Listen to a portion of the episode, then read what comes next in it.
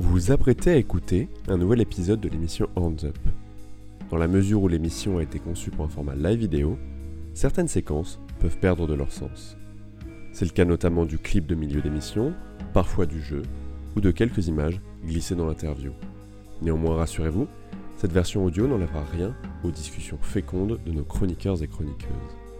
Si jamais vous voulez nous voir, l'émission est disponible sur YouTube et est en live sur Twitch tous les mois. Bonne écoute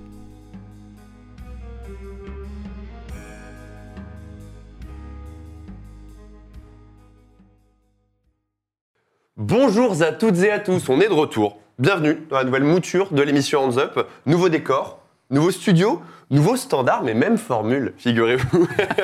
Une émission mensuelle sur la musique extrême pour celles et ceux qui la font vivre, euh, toujours avec autant d'exigence que de facétie. Euh, facétie, je crois que c'est un mot que j'ai mis dans beaucoup d'intros, je l'aime je beaucoup, je pense qu'il va falloir que je me, je me calme sur les prochaines. On valide. Cette deuxième saison, cette deuxième saison qu'on lance avec cette émission est permise par le, le formidable Studio 17 dans lequel on, on se trouve actuellement. Euh, on est très heureux de travailler avec eux et vous pouvez voir euh, sur les caméras qu'on a des bien meilleures têtes, je pense, que lors du dernier épisode. Et donc ça, c'est des choses qui nous font extrêmement plaisir. Euh, pour notre comeback, on est fin juin, donc quoi de plus logique que de parler des festivals auxquels on a assisté durant les, les dernières semaines, sur lesquels on a été mobilisés même. Euh, on a été mobilisé sur le Hellfest il y, a, il y a deux semaines et aussi à Manchester pour l'Outbreak Festival, euh, qui est un, un- un festival de, de hardcore. Mais qui a été mobilisé, vous me demandez? Je vous le dis, je vais vous le dire, oui. Parce que c'est la crème de Hands Up Corporation. Deux personnes qui étaient avec moi au Hellfest. À ma droite, j'ai Mickaël. Euh, on l'aime surtout pour ses photos et le fait qu'il chronique ce que personne d'autre ne veut faire, souvent pour une bonne raison. C'est pas très gentil, mais c'est vrai. Salut Mickaël, merci d'être là. Il y a aussi au Hellfest, il y avait Victor à ma gauche. Euh, Celui-ci, on n'a toujours pas déterminé s'il était brillant ou complètement con comme une table. Un peu, un peu des deux, ça dépend de l'heure de la journée, gros. Salut mon Victor. Ça va, bon. Et euh, deux personnes étaient aussi avec moi à Manchester. Euh, à ma gauche, c'est Hugo, en plus de faire des, des podcasts métal avant que ce soit cool. Euh, on, on le dit jamais assez. Il nous fait l'honneur de venir de Bruxelles pour relever le niveau. Hugo. Salut, Merci à lui. Et à ma droite, Théo, Edge Lord ou même Lord, on a nos doutes, roi de la hot tech, jamais très loin de la mauvaise foi, et n'écoute rien s'il n'y a pas de direction artistique tranchée. Il faut, je suis désolé. Salut Théo. Salut. Merci aux personnes qui sont sur le chat. Merci à l'équipe Hands Up qui assure aussi la, modération aujourd'hui. Euh, je crois que c'est Dolorène qui a la modération, mais je vois aussi que, Mathias est, ici pour assurer le, le- le- le meilleur du chat. N'hésitez pas à, réagir, on, lira vos messages et, euh, vous pourrez nous, poser vos questions. On pourra, bien sûr discuter. Euh, le programme, il est assez simple cette fois. On va parler du Hellfest, donc les, les nouveautés de cette édition, nos avis, nos coups de cœur, les, les déceptions. Puis, pareil sur l'Outbreak. A priori, il n'y a pas de surprise. On, on aura un petit clip en milieu d'émission euh, pour, pour faire une petite pause. Euh, programme chargé pour deux heures. Euh, donc, sans plus tarder, on va passer au, re- au report du Hellfest. C'est le jingle.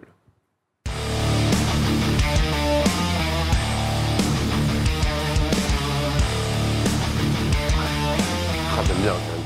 Pas mal comme ça avec le, le- le petit Spirit World. Très très bien. Euh, avant de rentrer dans le, dans le vif du sujet, impossible d'ignorer les, les conditions dans lesquelles se sont tenus ce, ce Hellfest euh, 2023. C'est probablement l'édition la, plus contestée depuis le, début de l'histoire du, festival, euh, du moins.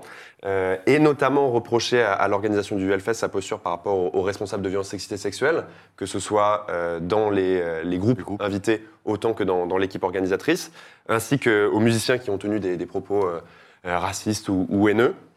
Par souci de transparence, on- préfère euh, dire que Hands Up a bénéficié de trois passes euh, presse.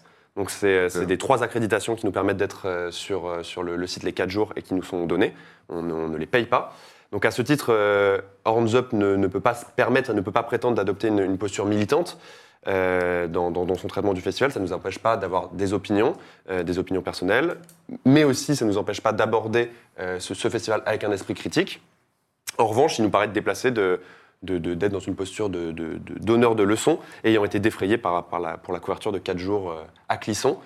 Euh, Et on, fait la demande aussi de- d'être invité aussi. Voilà, c'est ça. On n'est pas venu nous voir en mode on veut que Up soit là. On n'en a pas, on n'a pas encore ce statut. Bientôt, Euh, bientôt.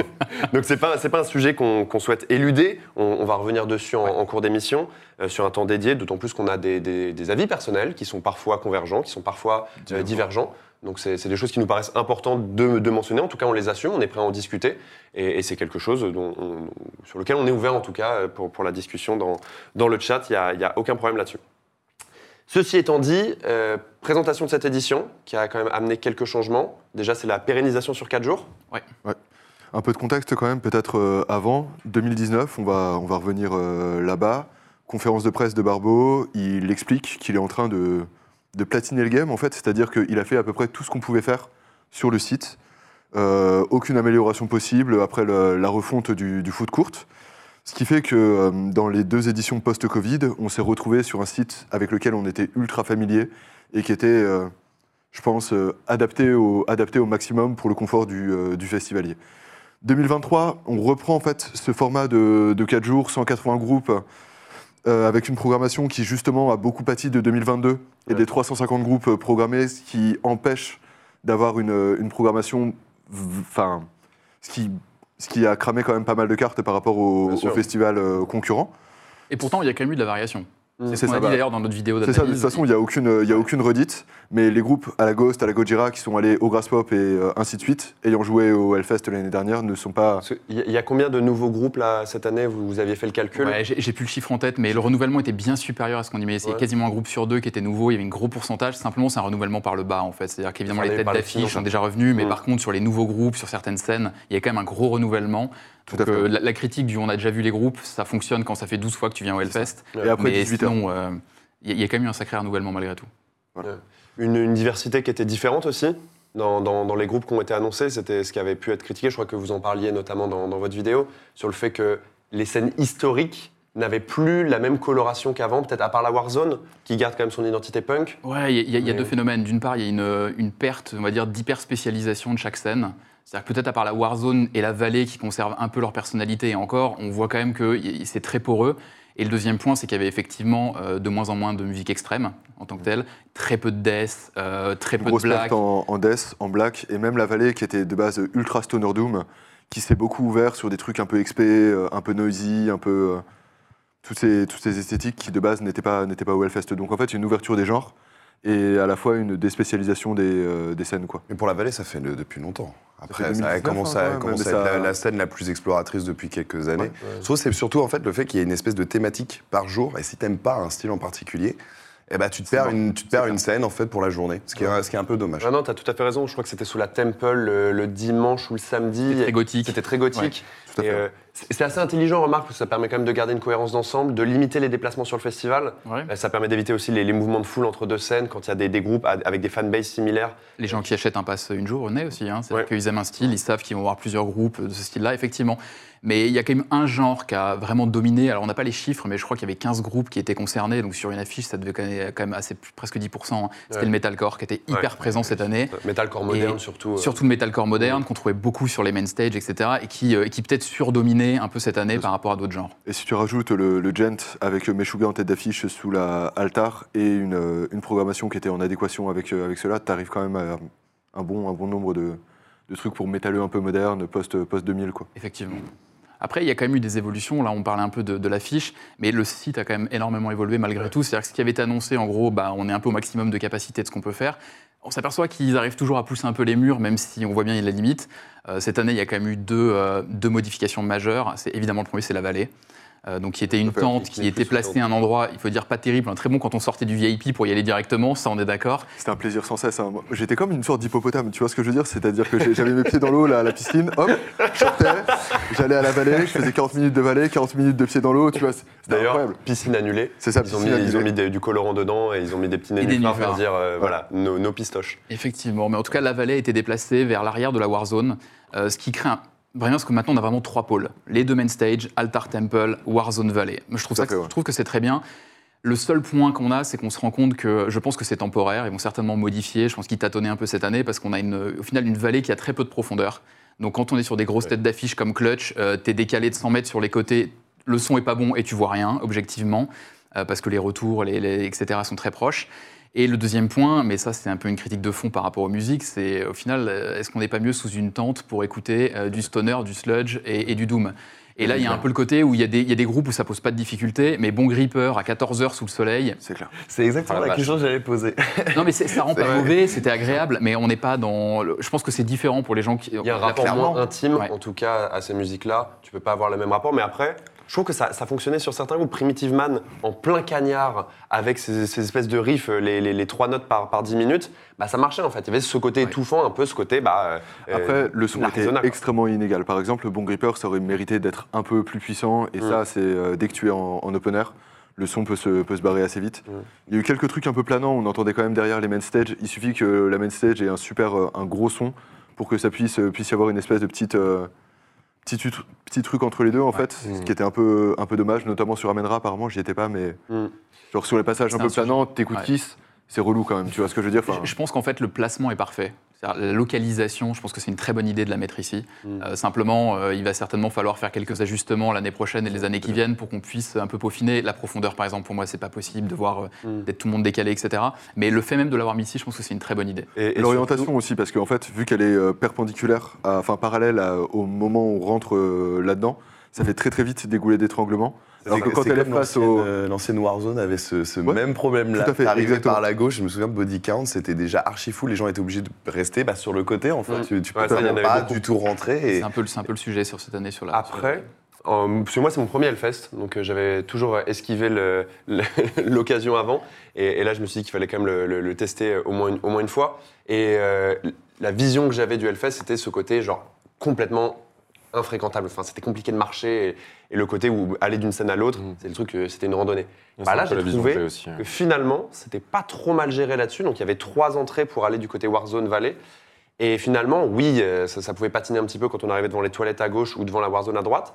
Mais ça allait. Ouais. Il n'y a, eu aucun En- moment où. euh, En termes de gestion des foules, ça reste quand même un événement qui, Ouais. est, euh, qui est relativement exemplaire pour la taille Exactement. et le, le- le public qui. On, euh, on y reviendra peut-être après quand on fera un bilan global, mais l'idée Ouais. qui ressort de, de- de ça, c'est vraiment qu'il y, a- il y a des problématiques. On sait qu'il y a des gens qui ont eu beaucoup de mal à sortir après les derniers concerts du soir, parce que la sortie est très courte, ça faisait des goulots d'étranglement. On sait que Altar Temple, le bar en face, est très proche. Ça, c'est depuis Euh, très très très- longtemps. et ça, depuis le début, c'est comme ça. toujours pas optimisé sur Et là, il y a ça. par exemple quand The U ils sont, sont passés, manifestement c'était inaccessible 20 minutes avant et euh, il y a presque eu des mouvements de foule tellement c'était compliqué parce qu'il y a des fois des groupes qui ont une telle popularité ou par rapport à ce qui passe en même temps sur la main stage qui attire pas.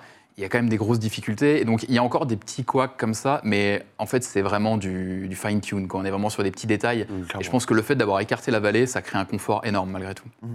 Ça permet aussi, comme tu le dis, d'isoler une grosse partie de la, de la population qui euh, fait des allers-retours Warzone Valley, Warzone Valley. Mm. Au final, c'est quand même relativement confortable pour eux. Ouais. Et ça permet de désengorger le, gros du site aussi, parce que le mec qui va. Enfin, mec qui écoute du hardcore et du stoner, peut-être que le, le truc de metalcore à 18h en main stage, c'est pas, son, euh, c'est pas son truc non plus, quoi. Et, et on n'a pas dit par contre ce que la... pourquoi elle avait été déplacée, la vallée. Effectivement, avec ce merveilleux sanctuary. Sanctuary. Effectivement, Le Walmart. Walmart. Walmart. c'est On ça. va essayer de pas transpirer. hein. C'est- En fait, le bâtiment est hyper beau, enfin, c'est massif. Euh, D'ailleurs, je trouve que ça dénote un peu avec la tente à côté. C'est-à-dire que les, Ouais, les couleurs. En fait, le, le bâtiment est beau en tant que tel, c'est genre une très belle construction, mais ça s'insère pas forcément hyper bien. Mais, toi maintenant. c'est- mais ça, ouais, exactement. Architecte, fais tout. Avocat, architecte, toutes les étiquettes. Mais euh, je, je pense que ça peut être, encore une fois, ça va être amélioré. Ce qui était quand même hallucinant, c'était la queue permanente euh, du matin au soir pour des gens qui veulent acheter un t-shirt. J'ai pas les chiffres, mais j'ai vu passer des trucs disons de 40 000 t-shirts. Ouais. J'ai pas su si c'était 40 000 jours, j'espère Ouais. pas, parce que ça me paraîtrait fou. J'ai eu le Mais- chiffre du, du panier moyen, du montant du panier moyen, il dépasse 200 euros. Et, euh, et j'ai vraiment refusé d'y croire. En même temps, quand t'as tapé une heure d'attente, bon bah vas-y, hein, tu Ouais, faut y aller. On achète du merch. Genre, raté une 250 euros en panier moyen. euh, le décapsuleur, les trois slips. Non, mais, euh. Et d'ailleurs, c'est- c'est c'est fou, hein. c'est-à-dire que le festival arrive quand même à avoir. euh, enfin, je veux dire, dans le milieu du métal, d'habitude, les gens portent des t-shirts de leur groupe. Mm. Quand on est SFL, les gens portent des t-shirts du Hellfest. Ouais. Ils ont réussi à créer une marque, et c'est ce qu'on disait. Je suis pas certain qu'il y ait beaucoup de festivals métal, je précise, dans le monde, Mm. qui a une marque aussi développée que le Hellfest, où les gens sont prêts à acheter un t-shirt juste pour le Hellfest. il y a eu vraiment le Wacken à l'ancienne. Ouais, Où, euh, époque, tu sais, genre euh, début, 2000, euh, début 2010, fin 2000, euh, fin 2000, tout le monde avait son espèce de t-shirt avec la, la tête de bouc en mode Buffalo Grill, là, où là. les, 50 000, euh, les 50 000 logos dans le, dans le dos, tu vois, les gros placards allemands. Mais de manière générale, en politique culturelle, maintenant, les événements, ils sont, on dit qu'on les fait, il y a en fait le fait de vivre une expérience. Et acheter un t-shirt, pour moi, ça fait vraiment partie de, partie de cela. Et c'est en ça que le Hellfest a réussi à se développer. C'est-à-dire que c'est plus quelque chose de, de connaisseurs, c'est quelque chose qu'on a envie de faire, qu'on a envie, on a envie d'y participer et de le, le façonner Ouais. à, notre, à notre façon. Et ça passe aussi par, le, par voilà, ramener un souvenir comme un lieu touristique en fait. Et puis ça rejoint euh, le constat qu'on avait déjà fait l'an dernier et qu'on fait chaque année, que le public cette année n'a pas changé par rapport à l'année dernière. C'est-à-dire ça reste quand même un public euh, qui est quand même très grand public. Ouais. On sait qu'il y a beaucoup de gens où c'était la première fois, ou des gens qui ne sont pas forcément des immenses fans de métal. Euh, les statistiques qui ressortent aujourd'hui, c'est globalement, il y a beaucoup plus de femmes que les années d'avant, mais l'âge moyen a, c'est genre explosé depuis 2010. Ouais, c'est bien. Je crois qu'ils annoncent quelque chose comme 38 ans ou 39 ans de moyenne d'âge au Hellfest. Ouais. Euh, on était à 27 en 2010, je crois que c'était les chiffres à peu près. Après, Mais- le, le, le pass a pris 30% aussi, quelque Ah part, c'est c'est plus ça. non plus. Enfin, t'es Ah étudiant, plus, c'est- difficile de. c'est euh, c'est- la logique. Et du coup, cette, euh, encore une fois, cette logique expérience, ça va attirer de plus en plus de monde qui ne sont pas forcément des métalleux. Ils sont bons en marketing. hein. Ah, Ils sont excellents en marketing. On va, on va leur reprocher d'autres choses après, notamment en com, mais alors en marketing, on peut rien leur reprocher. Non, puis Ah derrière, non, derrière, il y a aussi un vrai succès, c'est que, le, encore une fois, le truc est extrêmement bien organisé. Et tu, Mm. tu sais que tu passes quand même un, un moment genre ultra agréable et que c'est pas, C'est ouais. pas l'enfer quoi par rapport à certains festivals où euh, pff, Exactement. Pourtant, c'est l'enfer quand même. c'est, c'est- putain, c'est le festival, c'est hein, c'est la fête de l'enfer un peu. Tu sais que ça veut, ça veut dire méga fête de l'enfer, mon pote. C'est vrai. Mais je pense que si on, si on revient à cette année, je pense que là, la force qu'il y a eu cette année, c'est que après une double édition comme l'an dernier qui était massive, euh, des affiches qui étaient quand même très belles, hyper diversifiées, c'est un peu la gueule de bois l'année d'après quand même. De dire comment tu retombes sur tes pattes quand tu as vécu peut-être ce qui est le pic du Hellfest l'an dernier. Mm. Et pourtant, ils ont réussi, réussi au final à faire une édition qui était hyper bien organisée. Des quoi qu'il y en a eu, on pourra y revenir, mais c'était quand même hyper bien organisé. Au final, l'affiche a attiré beaucoup de monde. Enfin, c'était quand même une année qui était encore hyper solide euh, à, tout- à tous égards. Et même sur, euh, sur l'affiche. L'affiche, euh, je sais qu'à chaque fois qu'on en parlait, les gens disaient Ouais, l'affiche cette année, elle est décevante. Ouais. Mais en fait, mine de rien, trois scènes en même temps, bah, il n'y a pas de moment en fait, où on s'ennuyait beaucoup. Non. Nous, bon, évidemment, on a fait en sorte d'aller voir le, le maximum de groupes, mais il y a très peu de moments où on a volontairement skippé euh, des, des- des plages horaires de, de- de plus de deux heures. Quoi. Peut-être, euh, peut-être léger, euh, léger reproche à ce moment-là en ce qui me concerne, c'est que j'ai trouvé que c'était ultra concentré sur le samedi. Ouais, Et je pense que le Ah oui. samedi, j'ai vu autant de concerts que les, les deux autres jours réunis parce que j'ai fait un 10 heures, 2 heures sans, euh, Mm. bah, Ouais. sans pause quoi. Avec le magnifique enchaînement euh, Valley Warzone sur le Alors que des petits, ouais, tu vois, genre par exemple, si la vallée de, de samedi, elle était le dimanche et tout, on se serait peut-être un peu plus démerdé, on aurait eu un peu plus de temps tranquille, quoi, mais... Ouais. Mais c'est sûr que côté orga, on voit que le, le festival, il est vraiment à maturité. C'est-à-dire que là, on est sur des, des trucs pour améliorer le confort des festivaliers, mais enfin, globalement, le site, euh, même si la jauge, je pense qu'elle est encore trop forte, euh, il y a quand même des jours où c'était, ça, ça peut devenir pénible. On a la jauge d'ailleurs? On a, je, je C'est pas, c'est mais- 60 mais 000 c'est en encore général. 60 000, 60 000 j'imagine. jours. 60 60 000. Il y a des fois où c'était quand même costaud. Euh, Mm. Pour certains groupes, on sent que c'est pas très adapté, évidemment, mais, euh, mais je trouve que quand même niveau organisation, c'était c'était vraiment, vraiment très très bien fait. Ça l'est toujours, mais encore cette année où on sent que Mm. C'est, on est vraiment dans le petit détail. ça, ça- ça reste respirable, même avec la pluie du dernier jour, parce que ça, on, on l'a pas dit, mais on a eu trois très beaux jours. Ouais. Et dernier, euh, dernier jour, le dimanche, il y a eu de la pluie. Et c'est une très bonne chose. J'espère juste que ça va faire taire les gens qui chaque année disent Oh, moi, les festivals, je suis la canicule, c'est chiant. Par contre, la pluie, j'aime bien. Non, c'est Non, non, non, relou non, non, la non, pluie. ouais. ça a cassé les couilles de tout le monde. On préfère 40 degrés que de la flotte. Ah, mais les gens qui se souviennent du Fall of Summer 2017 peuvent en témoigner. hein. Ouais, les Après, après le fall-off, en plus, t'avais un, t'avais un terrain qui était Ah particulièrement ouais, pas praticable. c'était et le là, quoi, hein, en plus. Tout le monde y était, j'ai l'impression. Ouais, il y avait un côté genre, ouais, c'est- ma guerre de ma Corée à moi. j'étais trop content. C'était bah, un, c'était un fiasco et le truc s'est arrêté après. Tu fais, hmm, Ah. je dois être maudit. Dommage. Avant qu'on puisse passer peut-être à nos avis musicaux, Hmm. à, à ce à quoi on a pensé, petit shout-out euh, à 90 ppm. Qui, Oui, euh, qui nous a, c'était déjà sur la dernière émission, il nous avait envoyé quelques. J'aime bien tout le monde vraiment, il est super sage à, à montrer son petit truc. Moi, on m'a filé un Paname. Ah ouais, tu vois, non, c'est d'autres brasseries locales. Écoute, Ouais, non, euh, ouais. ils ont pas envoyé assez de sous-box. C'est le, le gamin Mais c'est pareil. là, tu vois. Mais euh, excellente brasserie de Dijon. Euh, dont on vous invite à. Oui, bah, il y, a- il y a des belles choses à Dijon, figure-toi. Euh, très belle brasserie de Dijon, euh, spécialisée surtout sur le travail du houblon, donc si vous aimez les IPA et tout ça. Euh, là, on se boit la Singe du Futur, qui est une, qui est une Pale Ale, New England Pale Ale. De et, très euh, bonnes acides aussi. ouais, hein. de très bonnes acides, c'est vrai. Confiture de l'espace. Confiture euh, de l'espace à- avec à la mûre, ouais, elle est mortelle. mortel. C'est mûr ou myrtille? C'est myrtille. Myrtille, Ah, il y en a une à la mûre aussi, je sais plus son qui, blaze. est, qui est très très bonne. Et on, on- tout à l'heure, on aura une triple IPA, je crois, pour, pour nous mettre en jambe sur la Ah, haute c'est plaisir. hein. quand même. hein. Et donc voilà, donc si vous êtes des brasseries et que vous avez envie de, de détancher notre soif, n'hésitez pas, nous restons disponibles. Sur les avis musicaux, euh, c'est assez compliqué, je trouve. euh, Enfin, l'exercice qu'on a dû faire, moi, c'est étant donné que c'est quand même, ça faisait longtemps que j'avais pas fait un festival aussi énorme avec autant de groupes. Le fait de se poser, de donner un top 3, Non, c'est très compliqué. Mais C'est toujours compliqué. c'est, de toute façon. euh, ça demande en fait Ah, un- bon une un top digestion 3. aussi. Moi, mon premier top 3, si, si je, dois, si je dois y aller euh, d'air chef, c'est, c'est Candlemas. En fait, Candlemas, j'avais jamais vu, euh, j'avais jamais vu en live, j'avais eu jamais l'occasion. Et là, c'était encore la, la tournée avec euh, avec Langvist, donc le, le tout premier Le chanteur, premier, ouais. le chanteur de, de Epicus, Doomicus, Metallicus. Et, euh, et j'ai été soufflé, quoi. Une, une, une setlist euh, exceptionnelle avec des morceaux de Nightfall et, euh, et Epicus. Sorcerer's Pledge, Crystal Ball, euh, Solitude à la fin. Enfin, c'est- grandiose. Et, euh, et ça a été un grand moment de, de point levé. C'était très, très va-t-en-guerre. Et il a tenu ses notes. Euh, euh, Leif Edling est encore super balèze. Non, franchement, moi, c'était mon chef's kiss, quoi. Et pourtant, le Doom n'a pas été, je trouve que ça n'a pas été non plus la meilleure édition niveau Doom, quoi. Non, non, clairement. Surtout en Doomtrad, il y avait euh, pas énormément de choses, mais euh, écoute, j'étais pas à Candlemas. Moi, ça me saoule un peu en fait. Il a, il a, il a récupéré du charisme ou pas? Parce que Mm. de base, tu vois, genre, tu sais, le mec est toujours un peu derrière et tout. Il chante trop, trop bien, Les missiles. mais, euh, mais il tient pas sa, sa scène, tu vois. C'est des Suédois qui font du Doom. Ouais. À un moment, je pense qu'il faut aussi leur demander ce qu'ils peuvent donner. C'est ça. Ah ouais. Est-ce que, est que le, le chapeau de, de forain aussi, c'est nécessaire? Il a, il a encore. hein, il va le Ah, là, je crois hein. qu'il n'avait pas son, son chapeau de forain. Il avait pas son, Sur son look le- Marcel Campion là Non, sur... sur le Doom, je crois que je viens de voir sur, sur mon téléphone qu'on aura un, un consultant externe. Ok. Il, y a, il y a Doomdad, il y a Mathieu qui m'a dit euh, Ah, je suis chaud de vous donner, de vous, de vous donner des retours. Il m'a envoyé son numéro, donc euh, pe- peut-être qu'à un moment, on l'appellera rapidement pour qu'il puisse nous, nous donner son avis euh, quand on aura donné nos, nos top 3 à nous. Mais, mais vous d'ailleurs, est-ce que vous avez des, des trucs qui sont ressortis? C'est compliqué. Il y en a un qu'on a en commun avec, euh, avec. Dissab, où c'est pas le. Non, il y en a deux, non? Attends, Ouais, vas-y, il y en a un, c'est certain. C'est, on a quand même une, une prestation qui nous a beaucoup fait rire et dans le créneau qui est le plus Ah. parfait, qui est Ah. le 1h, 2h. Parce que le site se vide un peu, il fait un peu plus frais, ton cerveau il est terminé. Le Municipal Waste est peut-être un des. c'est- je pense que c'est pas la meilleure prestation d'eux, mais c'est le meilleur concert d'eux que j'ai vu. C'était incroyable. Le chanteur, 3 grammes dans chaque bras. Euh, il était à bête, hein. contre-temps. Il- Ouais, fran- franchement, en fait, il était éteint. C'est-à-dire qu'il regardait tout le monde avec un grand sourire et des yeux un peu malicieux comme ça. Mais il servait à rien, ce con. Il. Il est incroyable. Il faut regarder le live sur Arte, c'est Ouais. une pépite. Et vraiment, le- la presta était incroyable. C'est ça. Après, derrière, son parfait. Les riffs de Municipal Waste, bon, bah, il y en a un, Corps David, Corps David, Corps David pendant une heure. Lui qui faisait un peu le pitre devant, qui faisait un peu le chef d'orchestre et tout. C'était trop drôle. Vraiment, enfin, le. Les samedis soirs, c'est ça? C'était samedi soir, ouais, voilà. Effectivement, c'était vraiment une belle presta. Et moi, sur les deux autres top 3, il y a Spirit World. Ouais. Euh, alors moi, je suis toujours friand de, de ces sons-là. Alors, tu mélanges des sons un peu westernisants avec du Slayer, euh, tu Ouais, mets ça dans le Slayer. shaker, t'as Spirit Slayer, euh, Slayer option euh, jalapenos. Exactement. Euh, C'était hyper bien. Je connaissais sur CD, mais c'est la première fois que je les voyais en live. Et, euh, et j'ai trouvé ça vraiment hyper bien. Et le troisième coup de cœur, qui est le truc le plus mainstream, euh, même si j'ai pas passé beaucoup de temps cette année sur les main stage, euh, c'est Slipknot.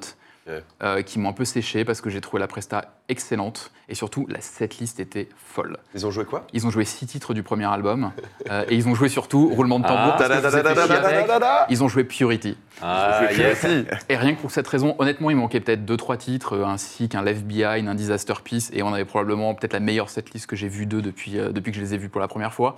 Qui était Euh, en quelle année? Ça remonte, hein. la première fois que je les ai vus, c'était en première partie, je crois, de Metallica au Parc des Princes. Ouh là là. Euh, donc c'est pas tout, c'est pas tout neuf. Euh, Tu es si vieux, Il y a eu Mickey. des bons commentaires hein, la- Non, non, la, la- la presta était très belle, même s'il manquait du monde sur scène.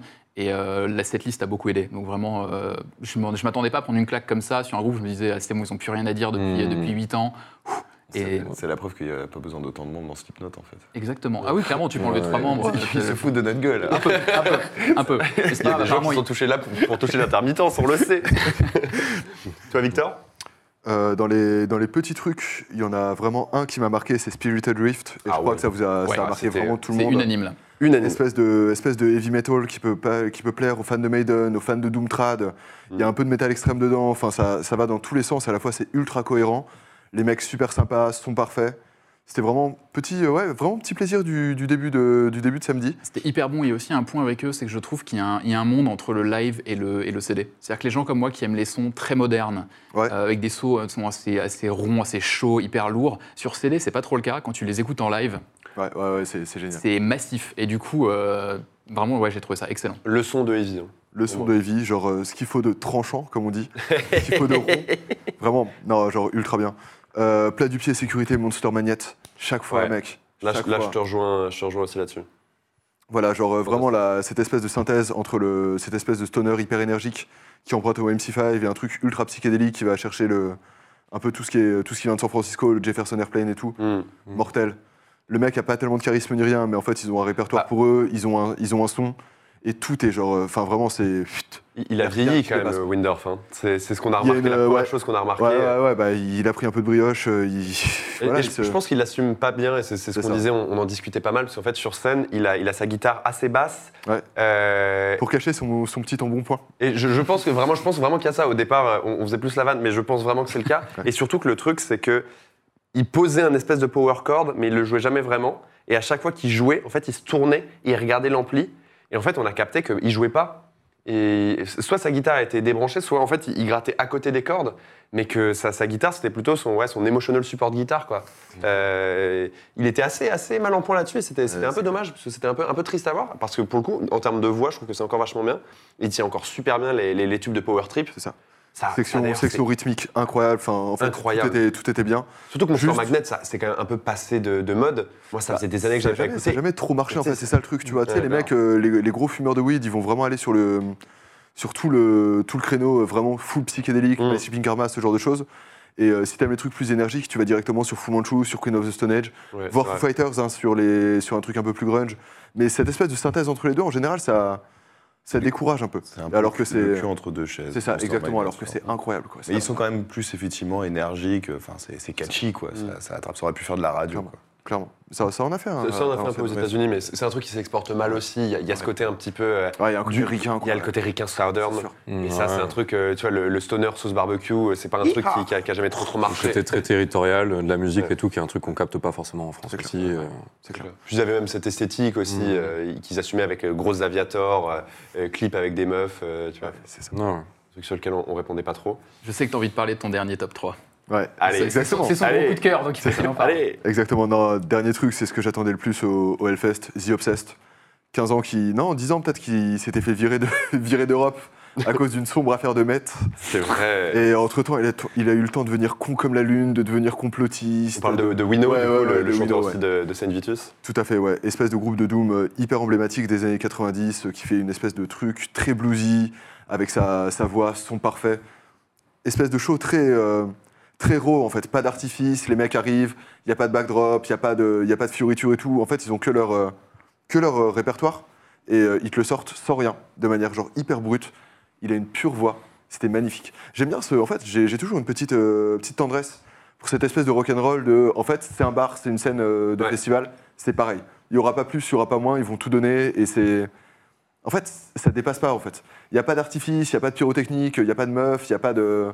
Juste, c'est c'est de la musique et c'est tout, tu vois. Ouais. Et je trouve que c'est toujours un peu touchant. Et eux, ils l'incarnent vraiment euh, plus que les autres, quoi. Ouais, c'est vrai que lui, il a- ce côté un peu bluesman du Doom. euh, C'est ça, ouais, le mec, euh, de toute façon, qui a été. Est euh, buriné. qui a, été, qui a vécu tout, qui a été toxicomane, SDF, ce genre de truc, qui est toujours là, qui essaie de tenir sa barque et euh, ça marche plus ou moins, tu vois. Y a... Et il a quand même de la prestance. Je trouve qu'il il- il sait tenir une scène. Ouais, clairement, Ouais. et il fait pas grand chose pour, et en fait, il y a cette espèce d'équilibre parfait que je trouvais, je trouvais vraiment incroyable, quoi. Mm. Et Non. ouais, The Obsessed, c'était. Ça faisait longtemps que je voulais les voir, 10 ans d'ailleurs, hein, et Mm. Ça fait. Enfin, c'est c'est chose faite et je suis, je suis très touché. Ouais, pleurer. Pareil, les- Non, j'ai pas pleuré, mais j'étais j'étais bien chaud quand même. Bah, en, en vrai, tu, vois aussi tu vois une, une histoire sur scène. Et euh, autant moi, c'est une scène dont- dans laquelle je me suis un peu éloigné, la, la scène Doom. Mais Winnow, euh, je me rappelle d'un set de Saint Vitus avec Orange Goblin à la Flèche d'Or. euh, Ah, J'y étais aussi, 2014-2015. gros, ouais, de 2014, Et, euh, c'était c'est fou, c'est un type quand même qui, qui a, qui a façonné son style et euh, avec tous ses projets différents. Et oui, il, porte quelque chose quoi. Tu sens qu'il y a le, le- le bonhomme, il y a, il y a des écritures Il n'y a pas beaucoup de faux pas discographiques et tout. En fait, tout Mm. ce qu'il a fait, ça ça a pas marché en termes de, de succès commercial, mais c'est artistiquement, c'est c'est pertinent, quoi. Ouais, c'est très fort. Et, euh, Euh, moi, j'avais un troisième euh, dans, mon, dans mon top 3, c'était le, le retour très attendu de Botch. Alors, c'était Ouais. un retour très attendu. Très attendu. Il n'y avait pas non plus 1000 personnes devant, devant la scène. Non. Mais, euh, mais Botch, c'est un groupe de, de metalcore. Alors, il y a des gens qui, qui crispent, tu sais, quand on dit metalcore, mais c'est le metalcore. À l'époque, on disait metallic hardcore. Euh, donc toute la scène avec Converge, Ginger Escape Plan, euh, Candiria, Dead Guy, des trucs comme ouais. ça. Donc le, le hardcore très très dissonant, euh, qui a donné tout le madcore récent d'ailleurs, et, et qui avait sorti, je crois, c'est deux EP et un album, que des chefs-d'œuvre, que des trucs qui ont vraiment marqué le style, notamment dans, dans les placements rythmiques, avec des breaks intelligents, c'est les breaks dissonants qui sont arrivés beaucoup après et qui sont aujourd'hui réutilisés par tous les knock loose et compagnie. Je trouve que Botch a, a beaucoup marqué la scène, et, et là ils revenaient, c'est leur premier concert en 20 piges. La dernière fois c'était en 2003. Et franchement, 20 ans sans faire de show, euh, t'es rouillé quand Ouais, même. ça s'est pas tant vu que ça. C'était pas très mobile, Alors, mais C'était pas des grands le point mobiles. négatif, ouais. À un moment, il a pris le retour, il l'a posé comme un escabeau, il est monté dessus, puis il a, il a sauté du truc.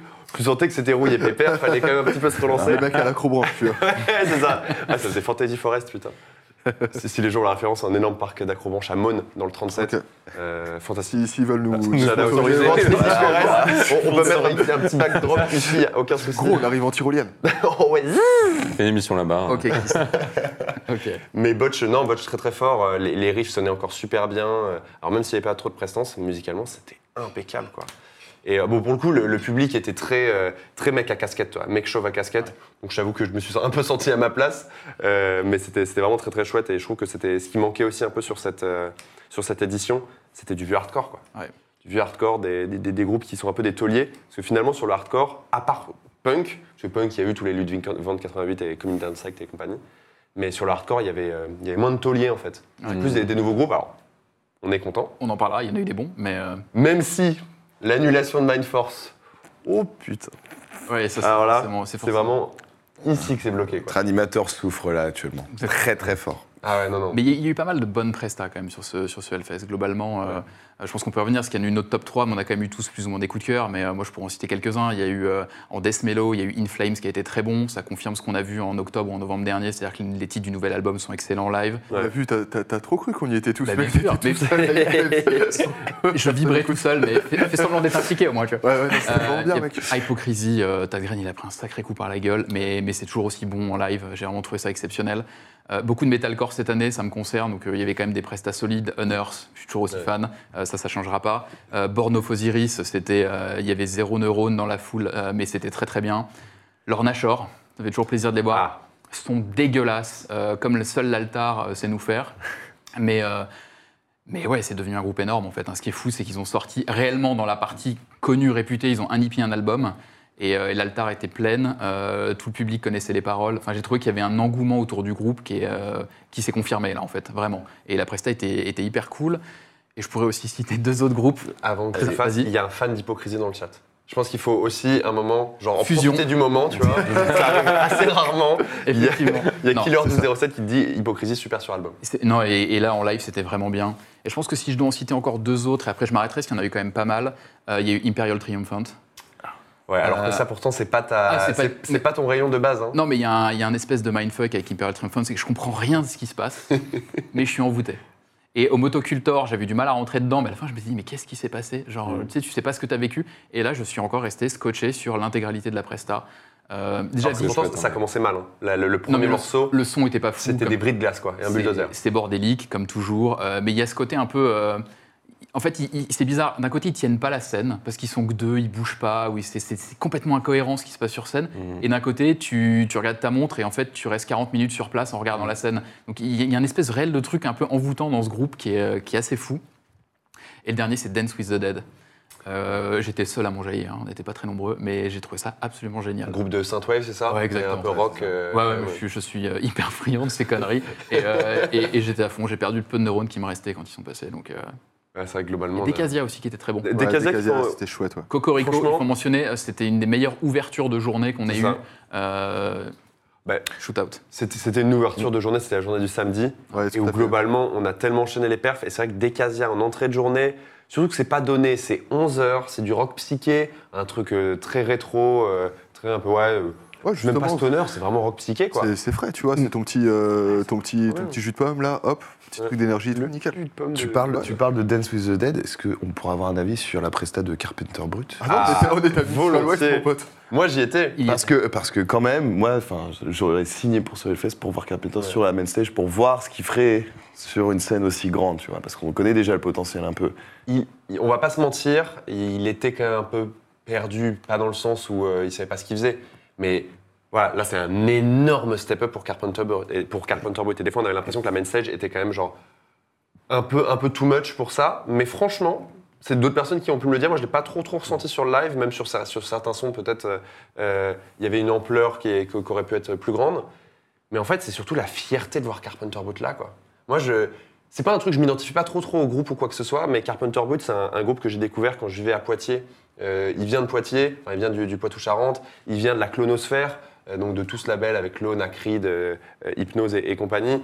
C'est des groupes qu'on voyait tout le temps. J'ai vu Carpenter Brut au Kamji à Niort. C'était une soirée Das Mortal, Perturbator, Carpenter Brut, Christine.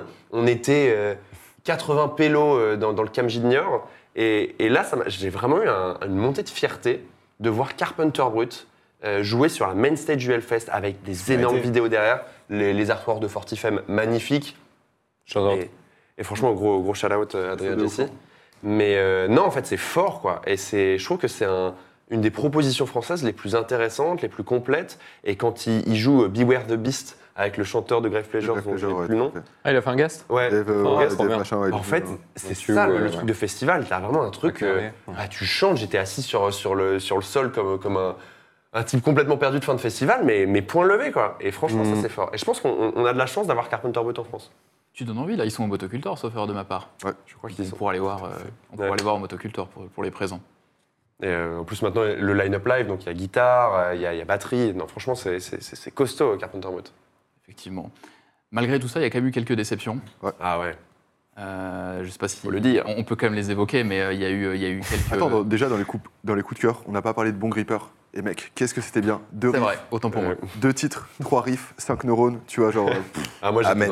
dans, j'étais dans le truc inverse. hein. ah, non, Gripper, euh, c'est trop bien. Ça, Trop, trop bien. ça va. hein. Et c'est. Trois notes, c'est Ouais, trop. c'est- C'est Ah. trop, c'est trop.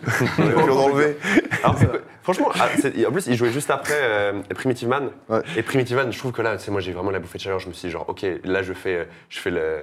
Genre, j'ai pris l'ayahuasca ou, ou des champottes, tu vois. Non, c'est parce faisait genre, 40 I'm in degrés. Léo. Mais, mais vraiment, genre, en plus. C'était le C'est- cagnard. C'était, Léo avec, avec la casquette, vraiment crème, crème solaire partout. Et genre, voilà, ah, ah, j'ai pas bu du festival. Et, euh, mais Primitive Man, vraiment gros coup de chaleur. Et, euh, et les types, ils me font peur, quoi. Bah. Ils me font peur. Le type, on avait l'impression que sa guitare était minuscule sur lui. Impressionnant. Et il sortait des trucs, genre avec 17 000 amplis derrière. Ah non, Ah, mais c'est un cube, hein, c'est euh, genre aussi large que, que haut, aussi épais aussi. Enfin, c'est. Ah, mais c'est vraiment super. C'était arrivent. Ouais, ouais, Ouais. ouais, ça bouge pas, ça hurle. Et ça reste, ça reste comme ça. Puis ensuite, ça, ça part. Ça beuglait pendant 50 minutes. Et non, non, non, les types vont, vont pas très bien quand même. Et euh, juste avant, de, avant les déceptions, je crois que j'ai encore un ou deux coups de cœur, et dont un qu'on partage, Michael. End. Hyper bien, malgré les conditions. Ouais, il pleuvait, c'était vraiment le, le- le début de la flotte. Et donc, End, c'est un groupe de. Pareil, metalcore, ça, ça fait criser, puisque c'est vraiment l'opposé de, de Motionless in White. Mais un truc euh, du hardcore ultra métallique, et c'est un super groupe. Donc, c'est euh, le chanteur, c'est Brendan de, de Counterparts. Euh, à la guitare, c'est Will Putney de Fit for, Fit for an Autopsy. T'as des mains de Raid Supreme, des mecs de Shayulud. C'est presque un super groupe. hein. Ouais, vraiment, genre, c'est c'est- c'est des, des- des gros tauliers. Super. Et euh, ils venaient de sortir un, un split avec Cult Leader. Et putain, c'est trop, trop fort, quoi. C'était hyper bien. C'est agressif comme pas possible. Brendan, c'est un super frontman. Euh, C'était nerveux. Sans ça- faire d'effort d'ailleurs. Ouais, bon, il insultait les gens. Voilà, il est. euh, c'est- on dirait ton oncle vénère. Oui, c'est- pas eux qui ont un titre qui s'appelle, je crois, Unnecessary Death, qui, Ouais, ça, un énorme. euh, je sais pas, il, il la joue ça de là en live? Euh, je- écoute, moi, je t'avoue que je les reconnais pas, tu vois. Genre, En tout cas, que c'est quand même je- pas très très, très zinzin, en tout cas. Il faut savoir que End aussi, c'est le, c'est le socio-type du groupe de hardcore moderne. Tu vois, t'as le mec, casquette, sais, cheveux raides, Mm. avec son en oversize. T'as l'asiate, et t'as le mec qui a un brushing et des tatouages de partout.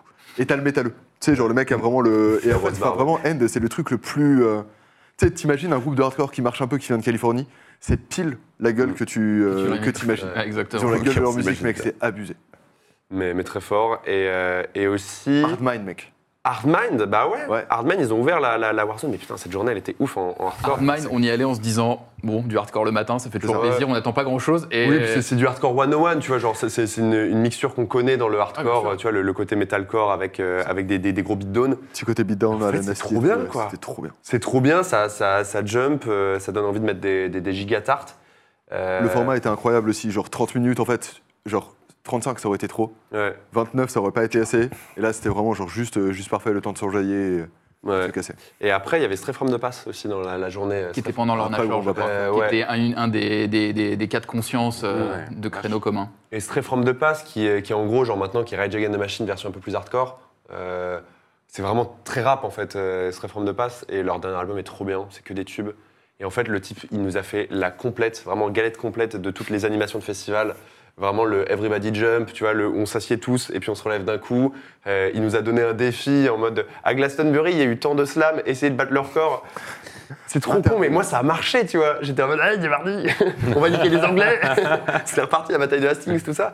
Mais euh, non, c'était trop bien en fait. C'est c'est vraiment des groupes qui savent mettre une ambiance. Et, euh, et en plus, tu vois, genre ils faisaient leur petit discours politique entre les deux, ça marchait bien, c'était pertinent. Des, gros, des gros tubes, non, franchement. C'est ça qui marche, c'est ça qu'on Effectivement, effectivement. Il y a Zulu aussi que t'as beaucoup aimé.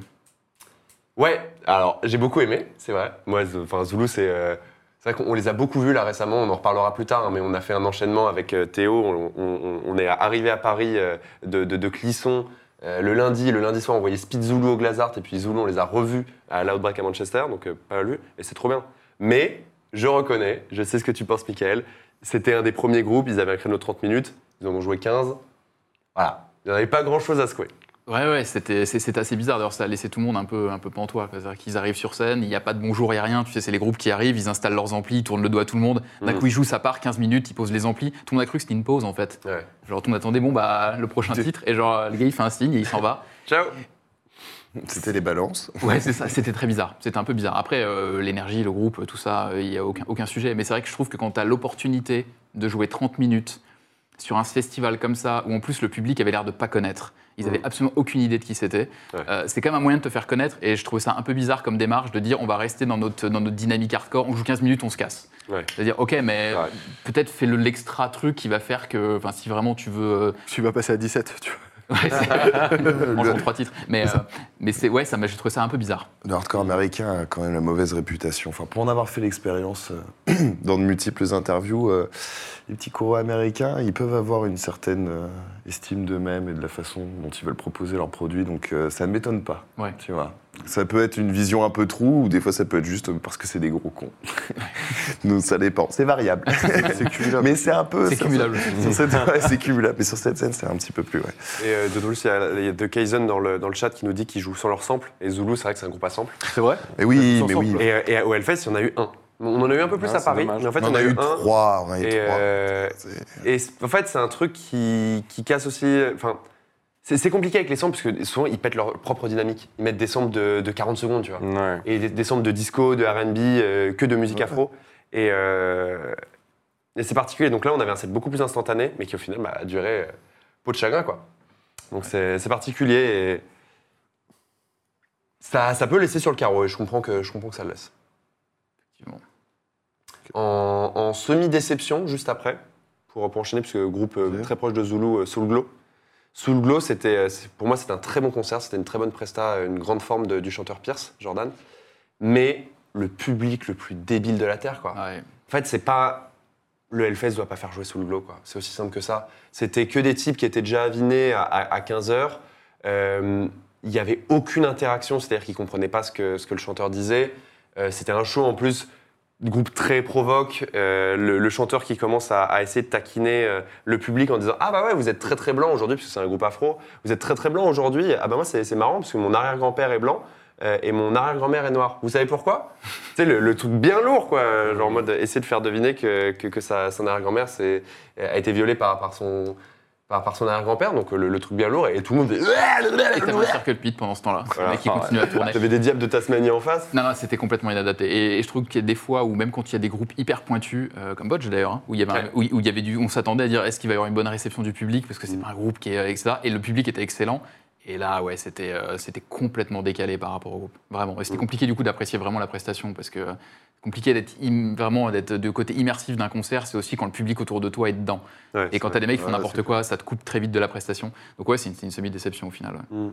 Vous en avez, vous, des, des déceptions particulières? Grave Pleasure. Ouais. Grave Pleasure, sincèrement, euh, un, un dernier album pas terrible, terrible, qui l'ont bien, bien mis en avant euh, sur, euh, sur, euh, sur- sous, la, sous la Temple, avec un son pas, pas trop, trop bien non plus, quoi. Mm. Très, euh, un peu strident, trop, euh, trop frontal, en fait, avec beaucoup de batterie. C'était pas... Exactement. les gens n'étaient pas non plus très très. euh, Il n'y avait pas ce côté grosse fête. Les gens n'étaient pas trop trop euh, réceptifs. Et donc en fait, tu arrives sur un truc qui est quand même un peu dansant, un peu, euh, un peu entraînant face à des gens qui font la gueule. Et des, des nouveaux titres quand même pas, pas à la hauteur de, de Beast Milk et de, de Mother Blood, surtout. Pas incroyable. Et, et puis surtout le, le Camote Crew. S'il y a des, s'il y a des gens en surpoids dans le, dans le chat, je, je tiens, je tiens à m'excuser. Mais ce putain de sanglier de Vince Neil, j'en peux plus, mon frère. Genre vraiment, tu le vois ce dans ce bâtard, tu le reconnais Oh pas. non. Je le déteste. Je le déteste. Non, mais vraiment, enfin, Mais de toute façon, on sait que ce groupe, euh, c'est binaire. C'est soit tu as des prestations qui sont décentes et du coup, tu ça. es, à fond dedans parce que tu rigoles, machin, soit c'est c'est une catastrophe. Et là, c'était vraiment. C'est ah, ça. Il y, a- il y affreux. a de grandes, grandes difficultés. De... Il est pas très intelligible, le bâtard, quand même. hein, faut, le, faut le dire comme ça. Il arrive, il a son espèce de, de voix stridente de Donald Duck, comme ça, il marmonne des trucs. Ça ressemble à un. Muppet Show. hein. C'est ça, ouais. Il y a ça. Et, euh, et en plus, il fait un peu d'aérobic comme ça, et il bouge de manière gênante, mec. Avec son espèce de bandeau, de, de bandeau plein de sueur, il me dégoûte. Tout me dégoûte chez Motley Crue. Vraiment, non, mais c'est, c'est abusé parce qu'ils ont vraiment ils ont le répertoire pour eux. C'est, c'est incroyable. Ah. John Five, il, euh, il tient quand même. Enfin, il, il a vraiment. c'est le plus euh, solide du groupe. hein, ça, il a c'est- tout- il a tout il- le groupe. Mais même le, tout le début avec les euh, tout le début avec l'espèce de, de truc BFM TV de type euh, les gens euh, font des émeutes pour euh, sauver le rock ou je sais pas quoi. C'est un enfer. C'était genre ultra beau. Vache. Le, le décor est dégueulasse avec des éclats de verre de partout, enfin des trucs un peu post-apo de mes couilles. Ouais. Et euh, non, non, J'ai- pas tout vu, j'avais juste des parties, mais la partie sur Girls, Girls, Girls avec. euh, avec la, la grande meuf gonflable et tout. ouais. Et ouais, franchement, tu te dis genre, ouais, vous avez Non, loupé genre compliqué. 17 trains. Et surtout lui qui Ouais. court et qui. Vraiment, il il y a un côté genre, ouais, il croise quoi sur scène. Il est trop nul niveau chant quoi. Ouais, C'est- non, c'est- mais la perte il est vocale vraiment- est vraiment nul. Il y a eu beaucoup de têtes d'affiche cette année où c'était compliqué. Ouais. En réalité, euh, moi, j'ai j'ai Kiss en tête. C'était ouais. J- J'y suis resté parce que j'attendais le groupe d'après, mais je me suis quand même dit, c'est peut-être la- probablement la dernière fois que je verrai Et Kiss. deux heures.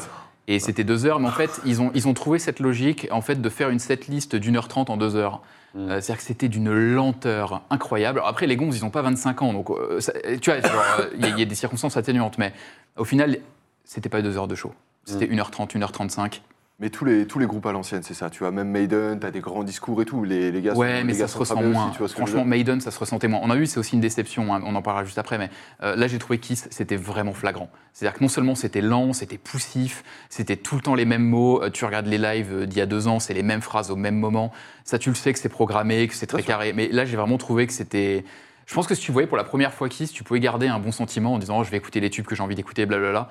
Quand tu les as déjà vus, c'était juste un enfer. C'était vraiment très très long. Moi, j'ai bien rigolé en 2019. Ah non, mais je, À mourir de rire. Moi, je les avais vus. si nul. Je les avais vus la fois d'avant, je sais plus quand est-ce qu'ils sont passés, quelques années avant, il y avait la tyrolienne entre, le, entre la, la scène et le. C'est celle et- et le- branche le Niort, là, tu vois. Genre, ils avaient sponsorisé. et- et tu- c'est c'est un grand show, c'est à l'américaine, blablabla, ça se laisse regarder. Mais là, c'était vraiment, c'était vraiment, vraiment dur. Peut-être Et- les parts de la même manière. hein. Oui, oui. vous alors- le cherchez aussi. Vous un cherchez. C'est Def pas- Leppard, c'est pas- Motley c'est euh, sont- plat, euh, clairement. Et moi, la déception, c'est j'ai pas vu beaucoup, mais le peu que j'ai regardé, c'est quand même Iron Maiden. Ouais. La dernière fois où ils sont passés, il y avait une scéno qui était hyper belle. Euh, L'avion qui dépassait et tout, c'était très beau. Et quand tu vas voir Maiden, tu t'attends quand même à ça. Et là, en fait, c'était une version très édulcorée, très lente. La setlist, moitié Senjutsu, euh, moitié des anciens titres, mais surtout de Summer in Times, je crois. In Time, ouais, pas mon à album préféré de loin de là. Euh, c'était très poussif. Et j'ai vraiment trouvé ça. Je crois qu'en fait, c'est la première fois où je me dis, je vois qu'ils ont pris un coup de vieux. Que je, et je m'étais jamais fait cette remarque avant, même s'ils sont pas tout jeunes aussi. Et euh, ouais, moi, c'est une déception Maiden. Il y a un truc qui était marrant dans, dans Maiden, c'est que par exemple, il n'y avait pas de, de rideau, tu sais. Et en fait, au début du show, tu as cinq techniciens qui enlèvent des, euh, des bâches pour, euh, pour révéler le décor, tu vois. Genre, euh, tu sais, t'es pas non plus obligé de faire un truc ultra théâtral, mais euh, Ah, mais le, le lâcher de rideau, ça marche quand même. bien sûr, tu vois. Et surtout sur un groupe comme ça, c'est-à-dire que tu t'attends un peu à du spectacle malgré tout. C'est bête, mais en fait, t'as presque pas envie de voir Iron Maiden dans un truc très classique. Je veux Ouais. dire, si tu vois une tête d'affiche comme celle-ci, t'as envie un peu d'un décor un peu grandiloquent et tout, parce que c'est comme ça que ça fonctionne. Et là, c'était pas du tout le cas, et du coup, c'était assez fade. Enfin, j'ai trouvé ça fade en tout cas. En qu'il plus, en envie de des, faire des plaisir. titres Et je pense qu'ils- s'en foutent de mon avis. Mais, ouais, par rapport aux dernières prestations, en tout cas, j'ai trouvé pas, la, ça. pas la meilleure tournée de Maiden, euh, loin, loin sans faux, ouais, clairement. Euh, dans, dans le chat, on nous dit Kiss avec la tyrolienne, c'était 2013. Eh ben, ça devait être 2013 alors. 2013, il y a 10 piges quand même. Non, mais c'était la différence. Mais, euh, mais ça fait partie des déceptions. Après, moi, j'en ai deux autres main stage que je- dont je vais rapidement parler. C'est des demi-déceptions, mais c'est. euh, ne rigolez pas parce que je sais que vous aimez pas ces groupes, mais c'est Architects et Parkway Drive. Mm. Pour moi, les deux souffrent du même chose. C'est-à-dire que c'est des groupes, maintenant, ils font des prestations qui sont. euh, c'est hyper carré, c'est massif, t'as des, t'as du, les lights sont très belles, euh, t'as des effets pyrotechniques, vraiment, voilà, c'est dans tous les sens. Par contre, les deux, ils sont tous, les, tous sur une logique d'album où il y a de plus en plus de voix claires. Mm. Euh, et donc, soit ça casse le rythme, c'est le cas de Parkway Drive où tu as deux titres au milieu qui flinguent tout, et surtout, ils ne savent quasiment pas chanter en voix claire. Ouais. C'est-à-dire que Sam Carter de, de, de- de- d'Architects, c'est variable. Euh, Parkway Drive, c'est une catastrophe. Quand vous réécoutez le live sur Arte, il n'y a pas une note de juste. Ouais. Et du coup, il y a des gens qui s'en foutent parce que juste après, ça pète, tu peux danser, il y a des trucs, mais techniquement, les, les, les- les titres sont massacrés. Et moi, perso, ça m'a enfin, ça m'a coupé des prestats, vraiment. Ouais. Ce que je vous propose, c'est qu'on on ait le, le regard de notre consultant maintenant. Euh, J'espère qu'il va, nous répondre et qu'on va pas avoir un, un flop en, en direct. Ça sera Euh, coupé au montage. Ouais, oui, c'est ça, c'est l'avantage. Euh, J'espère qu'il va nous répondre. Mais non, t'auras pas de flop. Allez, voilà, super Et c'est Mathieu qui est en direct, Mathieu The Doom Dad, aussi dans Tits, aussi dans Children of the Sabbath. Tu as beaucoup de casquettes. C'est ça. J'ai j'ai toutes les casquettes que peut, peut- je peux mettre sur mon crâne en fait. une devant, une sur le côté, euh, pour faire hip-hop et une derrière. pour faire hip-hop, a-t-il dit. Ouais. Euh, toi, qu'est-ce que tu, qu'est-ce que tu retiens particulier? Est-ce que tu as un top 3 de ce, ce Hellfest? Puisque ton- on, on te voyait dans les coulisses souvent. Bah, mon souci, c'est que vous Le avez mec, il dit que en fait, gars, t'as pas, pas vu de concert, gros. hein. Euh, Vous avez tout cité. Euh, donc, euh, qu'est-ce que je fais? Je fais avec ceux qui restent. Je vais vous parler de Dozer que vous avez oublié, à la limite. On l'a oublié pour une raison. Euh, non, ah, non, vous êtes dur. Non, moi, bah, mon top 3, du coup, euh, je- j'en ai fait une vidéo, donc je vais reprendre ces trois-là. Il y avait Monster Magnet, euh, qui pour moi est mon concert préféré du fest. Ouais. Euh, évidemment, euh, Windorf euh, est âgé, et surtout, vous l'avez dit, ventripotent depuis 2004, et, et il l'assume pas, et donc il a sa guitare.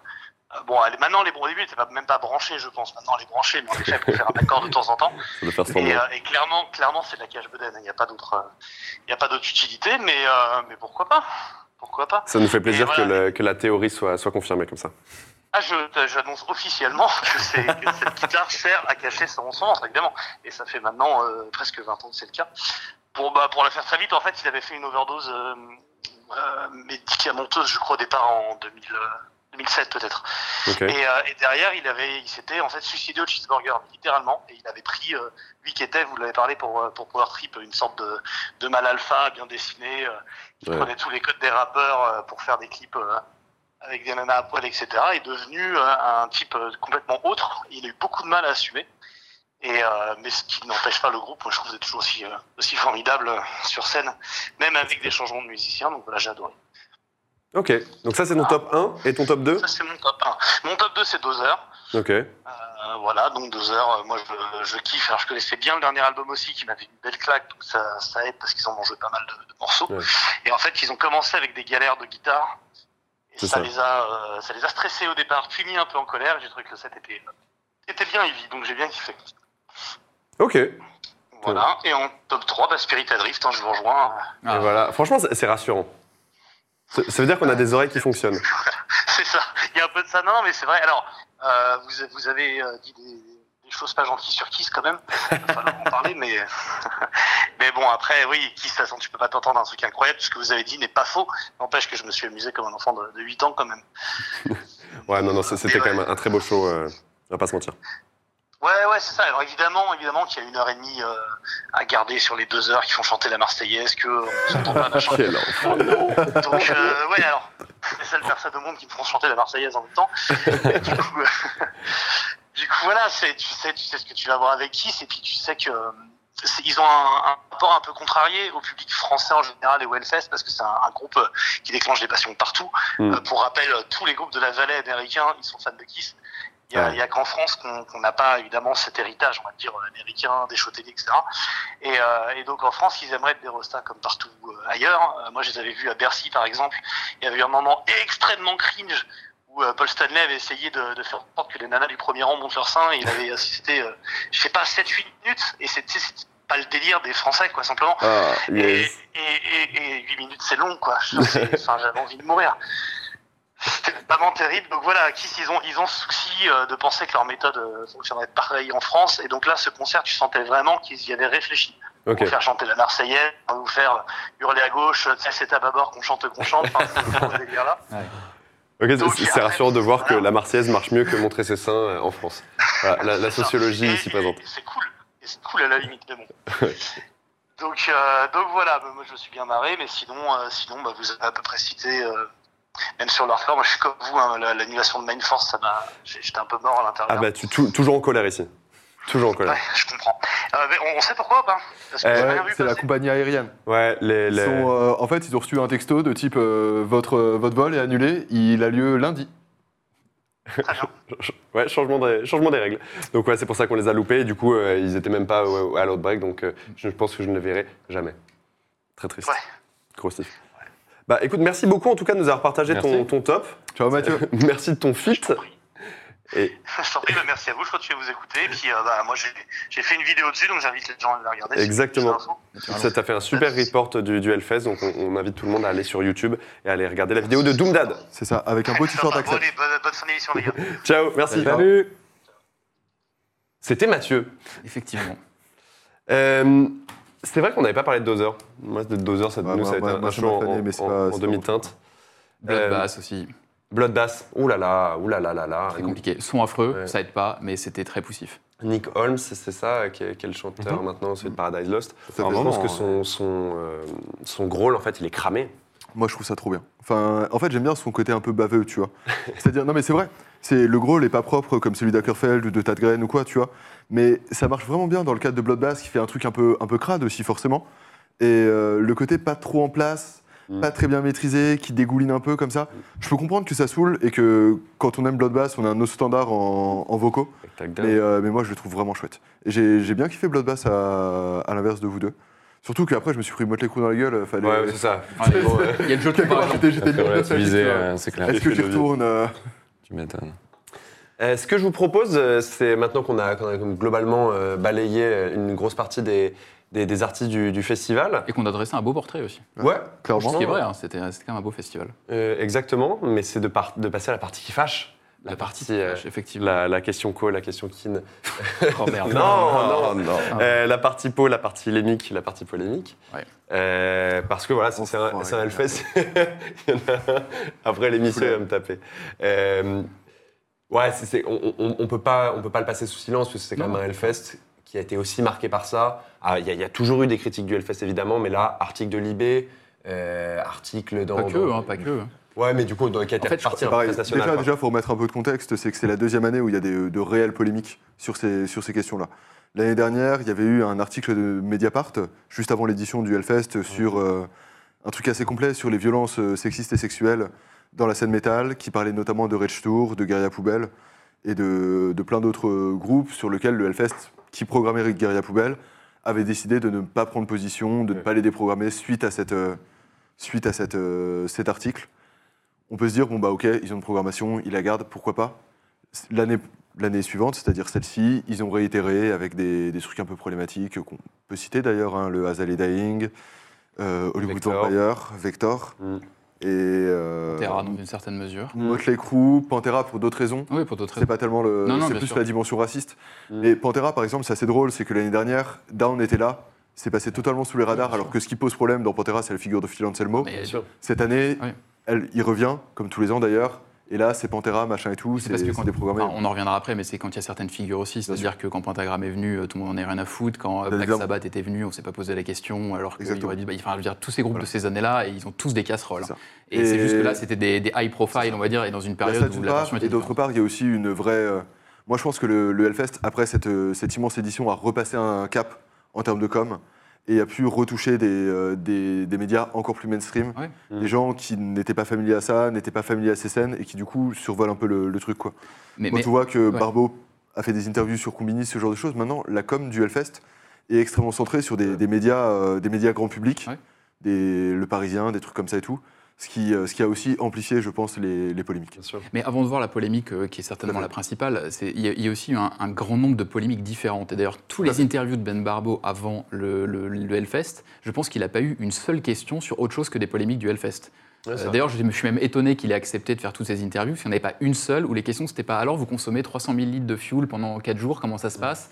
Euh, Ensuite, les- donc en fait, il y avait quand même, c'est quand même des sujets. Et il y a eu quand même trois gros thèmes cette année. C'est un, la consommation énergétique du festival. Euh, ça, c'est un sujet, on pourra en parler, mais euh, en fait, j'aimerais bien savoir comment les autres festivals fonctionnent. Ouais. Parce que je suis assez curieux de voir comment tu peux fonctionner avec. euh, alors, je pense qu'ils peuvent améliorer plein de choses. Ils peuvent améliorer le mix énergétique, il n'y a pas de doute. Mais quand tu fais venir autant de monde avec un besoin énergétique aussi énorme sur un site comme celui-ci, en fait, je ne pense pas qu'il y ait des solutions techniques Ouais, vraiment c'est tou- différentes. c'est toujours un désastre écologique, un festival. de On toute le sait façon, depuis- on sait depuis longtemps. Donc en fait, pour moi, le débat, c'est soit on arrête ces festivals-là et on dit c'est un désastre écologique, soit on les continue. Mais en fait, je trouve que c'est c'est pas un faux débat parce que c'est un vrai débat. Mais sous cette forme-là, ça me paraît compliqué compliqué de le poser. Maintenant, ils peuvent quand même améliorer plein de choses, et il n'y a aucun doute là-dessus. Mais c'est pas obligé de faire péter des flammes C'est partout. ça, euh, exactement. L'utilisation du feu, je pense que c'est. Après, ça doit être marginal aussi dans l'utilisation c'est du ça, Je pense que c'est pas les quatre, les quatre pyros, euh, les C'est quatre c'est pyros pas qui font 300 000. casser, Mais euh, pour le coup, je trouve que moi, c'est un truc un peu d'un autre âge, quoi. L'espèce de truc à la Mad Max, du feu en permanence. On est en plein juin. Tu vois, ça, je suis pas Ouais. certain que ce soit des trucs qui sont encore d'actualité. Mais encore une fois, voilà, dans la balance énergétique du festival, ça va pas peser énormément. In fine, je pense que c'est surtout le montage Et euh, le transport de festivaliers, le Transport. transport des artistes, ce genre de choses en fait. Ouais. Donc effectivement, les les quatre hein, c'est que peut-être qu'en générateurs. termes d'image, c'est pas terrible. Je suis pas certain que tu les enlèves, tu, euh, tu rends le Hellfest, euh, le Hellfest Vert. vert, tu vois, c'est clair. Le deuxième, le deuxième cas qu'il y a eu, enfin la deuxième polémique qu'il y a eu, elle, en fait, elle est postérieure au Hellfest. C'est la condamnation de Ben Barbeau pour abus de confiance, pour avoir un peu confondu les comptes de Hellfest Prod avec les siens. Euh, ce qui, m'a surtout marqué dans ce truc-là, c'est qu'en fait, il a été condamné, il a reconnu. pff, Bon, Il a pris 8 mois de sursis, c'est ça? Ouais, à euh, et- une amende, et il a remboursé la somme. Donc, on va dire, peu importe, en fait. C'est pas, pas trop le sujet. En fait, ce qui m'a surtout étonné, ça a été le traitement médiatique et des gens sur cette polémique. C'est-à-dire qu'en fait, en 2023, les gens ont l'air d'avoir découvert que le Hellfest générait beaucoup d'argent Mm. et que Ben Barbeau avait certainement gagné beaucoup d'argent. Mais en fait, quand as un festival qui marche aussi bien, euh, c'est peut-être le capitaliste qui va parler, mais heureusement qu'il gagne beaucoup d'argent et que ça fonctionne bien. Et en fait, je ne comprends pas comment les gens peuvent encore penser à cette logique de dire ah, si une association elle est à l'équilibre, elle gagne pas beaucoup, sous-entendu les 350 euros de mon pass, c'est Mm. pour pas qu'ils soient en déficit. Mm, non, non, euh, dessus, tu as une marge bénéficiaire énorme que le Hellfest doit faire. On les blâme pas pour ça, c'est une entreprise, c'est pas une association philanthropique. Moi, ça me choque pas, mais c'était marrant de voir les commentaires où les gens découvraient l'aspect financier du Hellfest comme si c'était incroyable qu'il y, ait du- qu'il y ait du pognon dans cette histoire. On pas ça, parlé. euh, ça, c'est un truc qui est un peu technique et il faudrait quand même voir leur compte parce qu'effectivement, ils ont, ils ont un truc associatif. ils Oui, mais il y a une association. Mais il y a mais Hellfest Prod, il y a eu l'histoire de vente de droits à Gérard Dro Productions. On va pas me faire croire que c'est une association qui Non, bien capte sûr, ça. Déjà, c'est pas sûr. possible, je pense. Mais c'est sûr que ça On va pas dire qu'ils gagnent des milliers des cents, mais ils se mettent bien. Bien sûr. Ah non, je pense qu'ils gagnent Ouais, beaucoup je d'argent. Mais à la limite, quand tu crées un festival de rien et que tu deviens peut-être dans le top 3 européen des festivals métal, que tu as tout sorti de dire, c'est une, association, une entreprise que tu as, Mm. qui gagne beaucoup d'argent. Moi, ça me choque absolument pas. Mais, mais les commentaires étaient très drôles. C'était semi-complotiste. Il y avait des mecs. euh, Il y en a un qui se reconnaîtra. Son commentaire était fantastique. Il disait Ouais, je pense que c'est Live Nation qui pose ses pions. Sous-entendu, euh, c'est lui qui a fait condamner. Enfin, incroyable, incroyable. Mais, les- Mais- les gens, il y a une énorme dissonance cognitive et on en parlait, mais je pense que c'est vraiment lié à la scène aussi. Et dans la scène métal, on n'a pas eu beaucoup de modèles de, de réussite financière, tu vois. On n'a pas, euh, il n'y a pas le même rapport à l'argent et Ah, à, la démonstration. Ouais. Et ce qui fait qu'il y a toujours ce côté genre, on est une niche, on est entre nous, on n'a pas beaucoup d'argent, mais on fait les trucs. Et ce qui fait que le Hellfest doit répondre systématiquement à cette norme-là. Ça parle à des, à, à des, petits, des petites niches, des, des- des élitismes. Et du coup, bah, c'est impossible que ce soit une- une- un truc qui fonctionne sur le même modèle que les vieilles charrues. Les vieilles charrues, oh non, très peu pour moi. Et le Hellfest, par contre, ça va. T'as ça, puis t'as as aussi le côté où on est en France. L'argent, c'est. On n'aime pas la euh, réussite, c'est ça que tu vas Ah, dire. arrête, arrête, je le dis au moins une fois par jour. Non, plus, sin- plus sincèrement, enfin, la- le rapport à l'argent en France, il est un peu tabou aussi. Mm. On n'est pas aux US, quoi. Ouais. Parce que je pense qu'aux US, des mecs qui font des festivals de métal, qui s'en mettent plein les poches, c'est ok, c'est des entrepreneurs en fait. Ouais. Et toute l'histoire du Hellfest, quand même, est liée à un modèle qui est ultra américain. C'est-à-dire que c'est un mec qui a pris des risques, qui part de rien, qui fait un truc un peu de base, qui a mille galères et tout, qui maintenant, ça fonctionne. Il veut juste profiter. Il veut profiter de, son, il veut profiter de sa, sa haussite, vendre ses passes 9 mois à l'avance pour avoir une bonne trésorerie et pas s'en faire. Des fois, Ouais. c'est dur, c'est dur de blâmer, tu vois, parce Pas que. faire. Quoi Pas s'en faire. Je dirais même le passe en enfer. Le- Ah, putain. Le Désolé, je fais mon bourville, Ah je sais pas. je sais Non, pas. non, ça non, va être bien les lumières qui tapent. Mais c'est, euh, c'est effectivement, ça, enfin, ça a quand même montré cette espèce de truc où tout le monde est content que le Hellfest soit en France, et en même temps, tout le monde a un peu le seum que ça, ça ait marché, quoi. Ouais. Non, c'est vrai. Et que le, le mec soit plus dans des trucs de, dans des trucs de galérien de ouf, sous prétexte que voilà, enfin, il a un peu sécurisé son machin, et quelque part, tant Non, mais on lui. veut une success story, mais on veut Voilà. pas que ce soit une success story financière. Mm. Alors que dans ça, un cas comme celui-ci, le, le type fait ça aussi pour Après, se faire gros, la, plaisir. la mais puis- success story financière, c'est, euh, ça justifie pas le fait que tu, tu pièges dans les caisses. Ah non, mais ça c'est autre chose. Ouais, Ça ouais, c'est ouais. autre chose. Non, mais ce que ça a démontré, c'est qu'on n'est pas en train de dire c'est super ce qu'il a fait, etc. Euh, Le seul truc que je suis en train de dire, c'est que ça a montré une dimension financière que les gens avaient l'air d'ignorer ou de volontairement vouloir ignorer pour se dire je paye 360 balles, mais il n'y a pas de marge bénéficiaire du fest dessus. Ah, c'est côté grande famille. hein. Encore une fois, c'est. C'est la euh, grande famille du métal, ouais, effectivement. Évidemment, c'est un narratif qui a encore le. Ouais. Et du coup, le troisième. Bah, le troisième qui est effectivement le plus sensible, mais euh, je je sais pas par où commencer, parce qu'en fait le thème est tellement gigantesque qu'on pourrait en parler pendant une heure, mais le, le seul point, je pense, euh, je pense qu'on a des avis divergents autour de cette table. Ça va quand même d'un côté, mais c'est quand même divergent. Mais en fait, pour la première fois, on a une position qui est à peu près claire du Hellfest. C'est-à-dire que la position du Hellfest, c'est une position juridique et légaliste. C'est de dire tant qu'il n'y a pas un juge qui m'interdit de faire venir telle ou telle personne, je ne m'interdis pas de le faire venir. Ça ne veut pas dire qu'ils vont le faire venir, mais c'est-à-dire qu'ils ne s'interdisent pas de le faire. Alors en pratique, je suis pas avocat pénaliste, hein, je ne sais pas si un juge peut en peine complémentaire interdire un groupe de se prononcer. Mais en tout cas, si c'est une vision administrative qu'il a, c'est-à-dire le maire ou le préfet qui prend un arrêté d'interdiction, ça n'arrivera jamais. À moins que tu aies Dessine June qui vient, euh, il y aura absolument personne qui sera concerné. Donc il se laisse une marge. On peut, je pense, critiquer euh, cette position. Je pense que ce ne serait pas la nôtre, mais pour la première fois, on a un truc de clarté qui va te dire, en fait, je ne prends pas position. Alors, pas prendre position, c'est prendre position, on est d'accord, mais c'est de dire, en fait, je ne m'en soucie pas. Et le seule chose qui sera un peu le régulateur, en fait, ça va être euh, potentiellement le côté euh, festival euh, pour le public. Enfin, ils ont une vision un peu festival pour le public, Oui. par le public, etc. Et en fait, le régulateur, ce sera les, ce sera les polémiques, en fait. hein. C'est en voyant l'interview de Ben Barbeau, justement, il, voilà, il prend cette position-là, qui est une non-position, enfin, inverse. Moi, je trouve, genre, on est à, cette édition, c'est l'édition où maintenant, à partir de maintenant, en tant que festivalier, avant, on se demandait si, si j'ai les thunes ou pas pour y aller. Maintenant, c'est est-ce que j'y vais pour telle ou telle raison? Est-ce que je n'y vais pas pour telle ou telle raison? Et euh, je pense que c'est l'édition où maintenant, de plus en plus de gens vont se dire je peux plus soutenir un événement comme ça. Ouais, je, pense que ça va après. euh, je pense que Léo. Contrairement à avant, Ouais. où il y avait encore des petites polémiques, mais on, ça, on parlait vite fait, là, il y a tout qui est sorti en même temps. Mais c'est pour ça que c'est une position qui n'est pas neutre, mais en fait, je pense qu'ils sont dans une position euh, qui est peut-être orientée, mais on ne peut pas sonder leur âme, tu vois, on ne peut pas savoir ce qu'ils en pensent. Mais je pense qu'ils veulent ne dire, je ne pose pas de, cri- de, de- on va dire de curseur quelque part. Parce que si je place le curseur, déjà tout le monde me critiquera sur où je mets le curseur, parce que personne n'a la même position. Et, euh, et même, enfin, je pense qu'autour de cette table, on n'aurait peut-être pas le même curseur. C'est-à-dire, est-ce qu'il faut un groupe qui est condamné? Est-ce qu'un groupe qui est simplement accusé? Est-ce que le manager d'un groupe qui est accusé de quelque chose, est-ce qu'il faut boycotter le groupe Ouais. parce qu'il n'a pas quitté le manager? Euh, Est-ce que quelqu'un qui est condamné parce qu'il n'a pas payé la pension alimentaire euh, de son ex-femme, est-ce qu'on va considérer que c'est la même chose qu'une fraude fiscale ou qu'un mec a tabassé sa femme? Je veux, dire, je veux dire, tout est évidemment répréhensible et personne ne mettrait le curseur au même endroit. Et le Hellfest, en tant qu'organisateur, a dit bah, moi, en fait, peu importe. C'est-à-dire qu'en gros, je garde ma morale de côté et j'ai une vision. C'est parfaitement critiquable. Je pense qu'on est beaucoup à ne pas être d'accord avec cette position, mais ça se mérite de clarté au moins. Il y a quand même un, un curseur. C'est euh, le curseur, comme tu le dis, de la loi aussi. Il n'y a pas Ouais. de groupe d'extrême droite, ou en tout cas d'affiché affiché et affilié en tant qu'extrême droite, qui est dans le, dans le rapport, euh, enfin dans, le, dans les discours d'incitation à la haine, de- d'antisémitisme, de, de racisme et ce genre de choses. Ouais, parce que ça, c'est impossible à faire jouer. Bien sûr, tout à fait. Mais euh, sur la question des, des VSS, en fait, le, le truc, c'est comme vous dites, hein. il, il a sa position. Et, et sa position, il y a un moment, euh, on peut choisir de la combattre, et c'est évidemment louable, ça, ça reste une, une posture, une posture militante. Mais, mais dans tous les cas, elle l'assume, et à un moment, euh, je pense pas qu'elle va, elle va changer demain, et du coup, ça implique une responsabilité, comme tu disais, Théo, individuelle à, à- à ce niveau-là. C'est- compliqué, hein, mais euh, moi, j'ai ressenti ce malaise pendant, pendant le fest, c'est-à-dire que je suis là, euh, et, mais je voyais ce qui passait sur Twitter aussi. euh, je voyais des personnes qui, qui avaient en fait ce- cette frustration-là en fait de, de voir un festival qu'on n'a rien à secouer des victimes. Parce que ça, je pense que pour le coup, moi, c'est comme ça que je l'ai ressenti.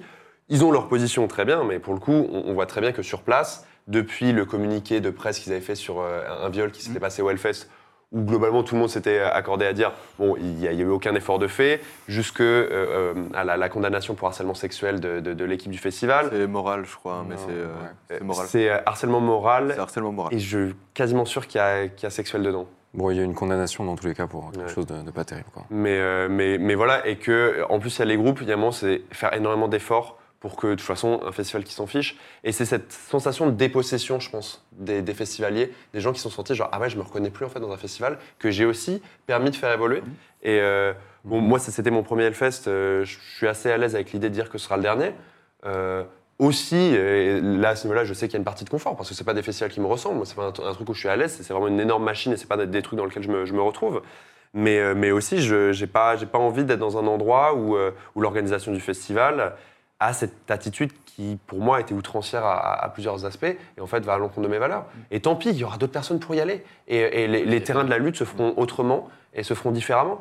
Euh, on a vu Birds in Row qui a annulé euh, avant en ayant un, un communiqué très clair. On a vu Poésie Zéro qui, sur scène, a, a eu un truc. Donc, ça, encore une fois, on, en pense qu'on veut, hein, euh, parce que c'est. Non, mais de toute façon, il n'y a pas de position là-dessus. C'est-à-dire qu'un groupe qui vient pas et qui fait un communiqué pour dire je ne veux pas venir, on va leur dire euh, bon, ok, très bien. Les autres qui viennent, on va dire bah, peut-être qu'en surplace, je ferai passer un message qui sera mieux compris. Et d'un côté, on va dire bah, vous êtes quand même ingrat parce que vous Parce touchez le vous billet et en vous même temps, 15 vous venez de. payez 15 fois plus cher que ce que vous êtes payé en, en représentation. Bravo à eux quoi. quand même. Ils le font passer Ah avec, oui. euh, avec humour. euh, Ah non, non, mais il Ouais, C'était c'est- le sauf groupe que- adapté pour passer un petit message un peu taquin. On sait que Poésie Zéro, ça a toujours été taquin. Euh, Je pense que le Hellfest en remettra de, de ce petit Moi, je pense taquet que ce qui, Poésie ce qui Zéro. m'a- ce qui m'a dérangé, c'est c'est pas forcément la programmation, même si, encore une fois, je pense que je placerai le curseur différemment que le, que le Hellfest, mais c'est plus les à côté. C'est-à-dire, d'une part, la communication. que, que je trouve vraiment. enfin, on a un niveau de professionnalisme dans le festival qui est Mm. immense. Ouais. Et je trouve que la communication, il y a des Elle choses qui est sont pas possibles. C'est erratique, c'est-à-dire que la phrase de Ben. Barbeau, il dit ah, moi je l'ai pas vu tabasser sa femme, Ah, machin. mais, blague. mais Ouais, non, en fait, ça, hein. même si tu le penses, même si tu le penses, à quel moment tu dis ça à un média national? Mm. C'est pas possible. Le fait d'avoir et et il y a un peu ce côté parfois un peu, euh, je sais pas, c'est pas mesquin, mais j'ai du mal à trouver le terme, mais le communiqué de presse de fin de Hellfest, Mm. où ils disent c'est une grande réussite. Évidemment que c'est une grande réussite ce festival, il était exceptionnel. Euh, de dire euh, n'en déplaise aux esprits chagrins. Les esprits chagrins. en fait, pourquoi tu mets ça? C'est-à-dire, à quel moment tu as besoin si tu considères que les gens qui veulent cancel ton festival, c'est des cons, que tu les détestes, etc., tu t'estimes au-dessus d'eux. Mm. Donc, tu fais même pas de réponse quand tu as quelqu'un qui. Mais en fait, pourquoi mettre cette formule-là? C'est- enfin, Et du coup, moi, c'est vraiment la communication qui me, pose, euh, qui me pose un peu problème sur ça. On peut penser que c'est maladroit, mais quand c'est récurrent, c'est plus forcément maladroit, en fait. Peut-être qu'ils parlaient aux, aux festivaliers qui n'ont pas eu la chance d'avoir leur passe, leur précieux sésame, comme ils disent.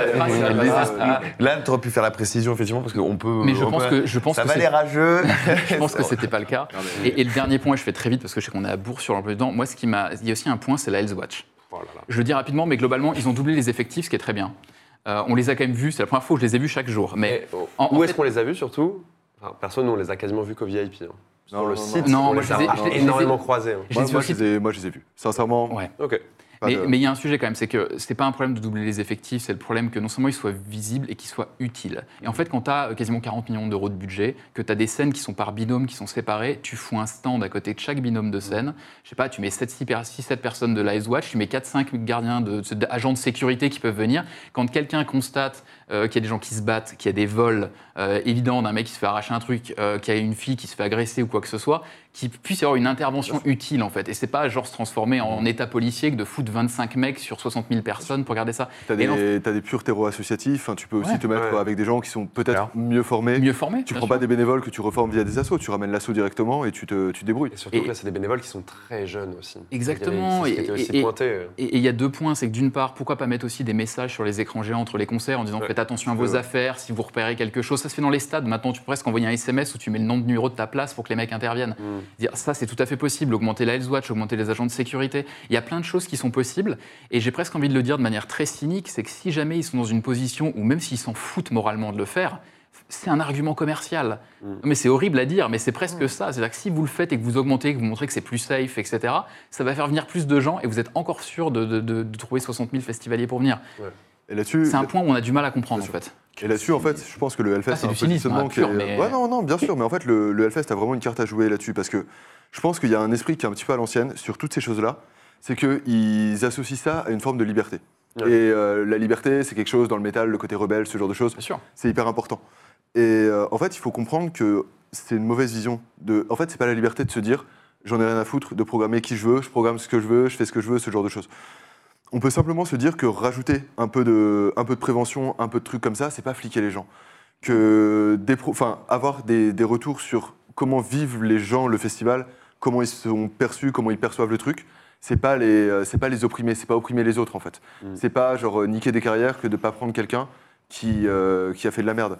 Et le Hellfest, ce qui a fait son succès, qu'on le veuille ou non, c'est un vrai retour des, des fans. C'est-à-dire qu'ils étaient hyper sensibles Ouais. à ce que disent le public. Et donc, on peut se dire que c'est notre dernier Hellfest. On peut se dire qu'on prend plus position, qu'on n'y va plus. Mais on peut aussi se dire que ce Hellfest, le Hellfest, c'est nous qui l'avons fait. C'est les fans de musique, ce genre de choses. Et Mmh. en fait, on a envie d'y retourner. On a envie de, de continuer à y aller. Mais Mhm. on aimerait que ça, ça change. Et si on fait tous un peu staff, tout ce taf de se dire que, en fait, ok, c'est un super festival. C'est un des festivals les mieux organisés d'Europe. Ouais. Mais, genre, vraiment, écoute-nous, genre, ça, c'est à l'ancienne. Ça, c'est pas la liberté. Genre, la Harley, c'est pas non plus. euh, Enfin, voilà. faut- non, mais faut arrêter ces conneries, tu vois ce que je veux dire. Non, tout à fait. Et, euh, et il faut-. Ce qui est cool avec le Hellfest, c'est qu'ils éludent pas les polémiques. Ils essaient pas de les cacher, ce genre de choses. Et vu qu'ils sont à l'aise avec le fait qu'on en discute, peut-être qu'ils seront à l'aise sur le fait de nous, nous écouter. En tout cas, je- c'est vraiment ce que, ce que j'espère, sincèrement. Écoutez-nous. C'est- c'est- non, en vrai, c'est c'est une belle conclusion et je, je sais qu'il y avait quelques prises de parole qui, avaient allé dans ce sens. Juste avant de parler de, de- de l'ouverture vers le, le futur du Hellfest, Ouais. donc on va devoir On va aborder rapidement. Très brièvement. ouais. J'avais euh, j'avais très envie de passer un petit vocal parce que c'est Julien Méniel qui nous a envoyé un, un petit vocal Oh, son- des retours de, de- de son Hellfest. Et, euh, et comme on l'aime beaucoup, euh, on veut lui, lui donner un petit peu la parole.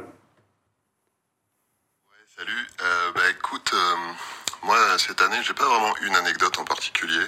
C'est Ok, c'est fini. anecdote, c'était une année particulière euh, pour moi en tout cas, euh, avec pas mal d'obligations euh, pro euh, en plus de la chaîne Twitch, pas mal de trucs à faire à droite à gauche, un peu moins de concerts que d'habitude, un peu moins de découvertes, qui est un des trucs que je préfère au Hellfest. Mais par contre, plein de rencontres. J'ai croisé plein plein de gens que je m'attendais pas du tout à voir au Hellfest. Très dommage. cool. Je vais pas euh, name dropper euh, tout le monde, mais euh, j'ai par exemple j'ai j'ai croisé, j'ai discuté un quart de seconde euh, avec euh, Mehdi Maizi. Mm. Euh, voilà, c'était très chouette. Il y a eu plein de plein de micro rencontres comme ça qui ont été euh, des Mehdi Maizi, journaliste rap, et qui était là avec Youvdi, euh, un rappeur, euh, bon, qu'on sait être Il a influencé fait par un le concert, Yuvdi Non, non, non, ils étaient là. Ok. Et donc, du coup, euh, Mehdi Maizi, Youvdi. Pourquoi pas?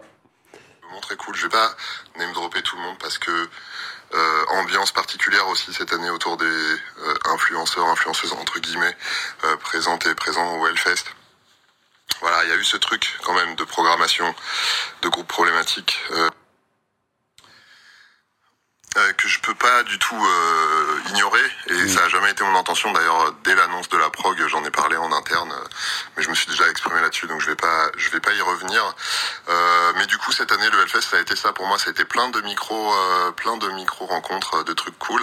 Et euh, ouais quand même euh, mes petits kiffs perso ça a été euh, de pouvoir euh, faire entrer Grandma's Ashes dans la liste de, de groupes à interviewer sur la de Hellfest, grunge, donc la chaîne Twitch avec, que j'ai des avec mes petits camarades. À titre encore plus perso, c'était d'interviewer Aurore et de pouvoir leur faire une déclaration perso que, qui, qui, est, qui est trouvable en replay. Et le truc le plus marrant, je pense que c'est ma toute dernière interview du tout dernier jour avec les gars de Electric Callboy qui était hyper cool. On a fait ça avec Trinity et à la fin, pendant le jingle, pendant que les invités sont censés partir, les mecs d'Electric Callboy nous demandent si on est OK pour faire une photo avec eux dans le studio. Et il m'a envoyé la, vidéo, c'est le, vocal signé peu de temps après. Et c'est eux qui sont venus les voir, c'est Electric Callboy qui, sont allés voir euh, Julien et, et Trinity pour prendre une photo et tout. Et le live reprend là-dessus, c'est chaotique, c'est très très marrant. Donc, euh, donc voilà, c'est- j'ai la vidéo euh, si jamais. Euh, donc merci Julien Merci, pour, Julien. pour ces, ces Ouais, petits retours, ça, ça nous fait plaisir. Et, et il faut parler du Hellfest post-2023. Bah, de toute façon, pour l'ouverture, il n'y a pas, il y a pas grand-chose à dire. hein. On l'a dit, un festival de la, de la maturité.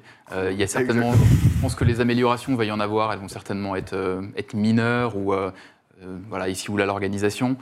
Euh, pour l'affiche, euh, on n'a pas, on, on n'a pas trop. Il y a, il y a des, il y a des, il y a des immense, rumeurs. euh, immense rumeur ACDC sur la DA avec beaucoup d'éclairs, de trucs assez. euh, Foo Fighters passe à Londres Exactement. à la même Ouais, époque. Et au même moment. Donc les ce deux. sera sûrement Foo Fighters. Il y a Machine Head qui serait potentiellement les Machine Head rumeurs. qui, Le- revient, qui refait des festivals, ouais, je pense que ça va être une, un plus aussi. RATM, Mm. Qui est, potentiellement, et le dernier qui est potentiellement annoncé et dont on verra du coup si, si le Hellfest nous écoute, c'est quand même Rammstein qui est dans les tuyaux manifestement. Voilà, Voilà. c'est parti. Allez, Rammstein existe encore jeux. aussi dans, dans un an. Parce que ça, c'est pour le coup, il y a, il y a des, des prises de distance de la part de certains musiciens. Le guitare, euh, Rhys Richard. Oui, bah, le groupe avait l'air déjà sacrément divisé en deux. hein. Ouais. qu'il y avait l'impression que le chanteur qui avait de seul dans son monde, donc il y a peut-être des choses aussi. Mais bon, en tout cas, c'est les Après, rumeurs qu'il y a. Je sais pas si vous avez vu, mais euh, Rammstein, les ventes d'albums ont explosé. C'est-à-dire qu'il y a des gens qui les ont cancel, forcément. Mais il y a d'autres personnes de type oui, c'est un complot contre Thiel, on va racheter l'album. Et euh, il y a aussi des, des fortes réactions de, de soutien là-dessus. Donc c'est toujours. c'est assez difficile de, de prévoir l'avenir de Rammstein parce qu'il y a moyen que ce soit too big to fall. Mais euh, Et- mais voilà, en tout cas, ce qu'on peut dire sur l'évolution potentielle du Hellfest, c'est qu'ils ont déjà mis 50% des passes en vente qui sont partis en 15 minutes il y a deux jours. ouais. Euh, politique assez osée quand même, hein, de remettre en vente si Ouais. rapidement quand t'as claqué, claqué 1000 balles juste avant. C'est-à-dire que globalement, ils veulent renouveler le public. c'est ça, donner, donner l'opportunité aux Donc là, autres de, de venir. hein. Finalement, ils ont changé en 50-50, il y aura bien une vente en octobre, mais en gros, tout est parti. Donc, euh, bon, le machine, enfin, voilà, ils sont sur des rails, maintenant, il n'y a plus de doute. Mm. Mais, euh, mais on attend toujours le, le moment d'annonce où Ben Barbeau dira qu'il quitte le festival. hein. C'est la rumeur chaque année de dire il s'intéresse à autre chose, il veut faire autre chose, il veut travailler sur le local, peu importe. On attend toujours, enfin, on attend, sous-entendu, on, on s'attend à ce que ça arrive un jour. bien sûr. Mais euh, Parce que c'est vrai que chaque édition, on se rend compte que. En fait, on se demande le plaisir qu'il peut y retrouver, en fait. Mm. Il a fait tout ce qu'il pouvait faire pour le, pour le festival, il l'a poussé au, à l'immense maximum. Qu'est-ce que. Il a fait Metallica, là, s'il fait ACDC cette année, euh, il aura un peu fait tous les boss de, tous les boss de fin euh, possibles et imaginables, quoi. Ouais. Non, mais euh, bon, on peut, on peut résumer en disant que c'est quand même un Hellfest réussi en termes Oui. d'organisation, euh, particulier, peut-être perdu entre deux époques euh, de, de, fait, Hellfest, ouais. euh, en, en- en cours de mue, en je cours de dirais même, mais qui confirme aussi une position ultra privilégiée en France euh, dans- parmi les festivals. Clairement. Donc euh, n'hésitez pas à, réagir sur, le chat, sur, euh, ce qu'on a, pu partager. On va se mettre un petit clip, on, va s'écouter un groupe qui était, sur les, deux festivals, c'est Code Orange, euh, qui ouvrait le festival d'ailleurs le, jeudi, et qui était, qui était aussi à l'Outbreak. Ils viennent de sortir des, deux morceaux. On va s'écouter Grooming My Replacement, et on revient juste après pour parler de, de l'Outbreak. Ne quittez pas, on revient.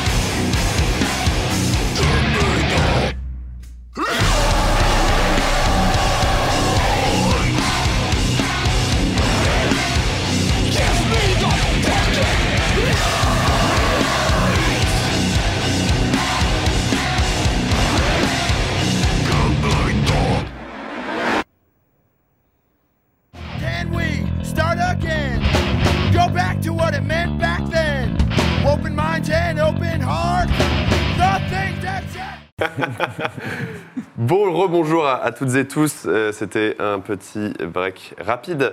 Euh, Decima nous dit c'est un des seuls groupes de l'Outbreak à avoir une vraie DA sur scène et ça contraste énormément avec le reste de la prog.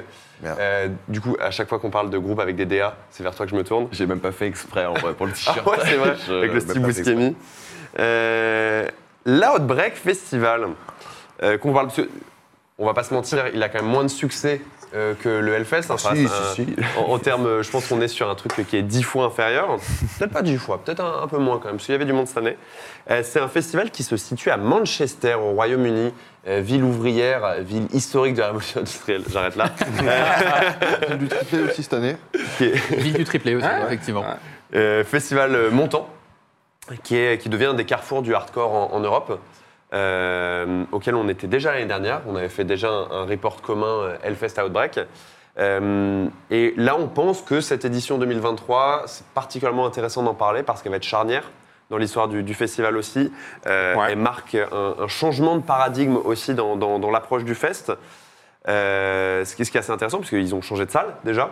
Avant, ils étaient une salle qui s'appelait le Bowlers Exhibition Center. Donc un- un truc dans la zone euh, Indus euh, de, de- de l'ouest de Manchester. Mhm. Un mini parc des expos, quoi. Ouais, être ça. Ouais, sans, sans trop de personnalité, Ouais, euh, voilà. vraiment un Assez entrepôt quoi. hein. Exactement. Et là, il bouge en centre-ville, à côté de, de- dans le quartier de Piccadilly, donc le, le- le sud-est de la ville. À côté Euh, de la gare donc de Manchester. c'est ça. Et c'est un, un espèce de ouais, d'usine abandonnée, un truc comme ça. Mhm. peut dire Oui, ça. c'est Ça un s'appelle le. Mayfield. C'est un bâtiment qui est assez joli. Globalement, le cadre est chouette. Ouais. J'ai trouvé. Et euh, non, c'était bien. euh, donc, c'est aussi une augmentation de la capacité du festival. On ne sait pas exactement jauger de combien. Est-ce qu'on a eu des chiffres là-dessus? Je suis pas sûr, euh, des chiffres précis. Non. En tout cas, ce qui est sûr, c'est que ça se ressentait euh, euh, assez, euh, assez rapidement. On n'était pas inconfortable pour autant. Pas inconfortable, je. Euh, je- le gros problème de la jauge, on en reparlera peut-être, c'était davantage sur les espaces extérieurs. Ouais. Pour les Exactement. concerts, ça allait. Ouais, c'est-à-dire que le premier jour, ça a quand même été un peu compliqué, hein, parce que je, je veux pas dire que c'était un festival familial l'année dernière, mais on pouvait s'en s'en rapprocher un petit peu. La grande L'expression est famille nulle. du hardcore. hein. la grande famille du hardcore. Yes.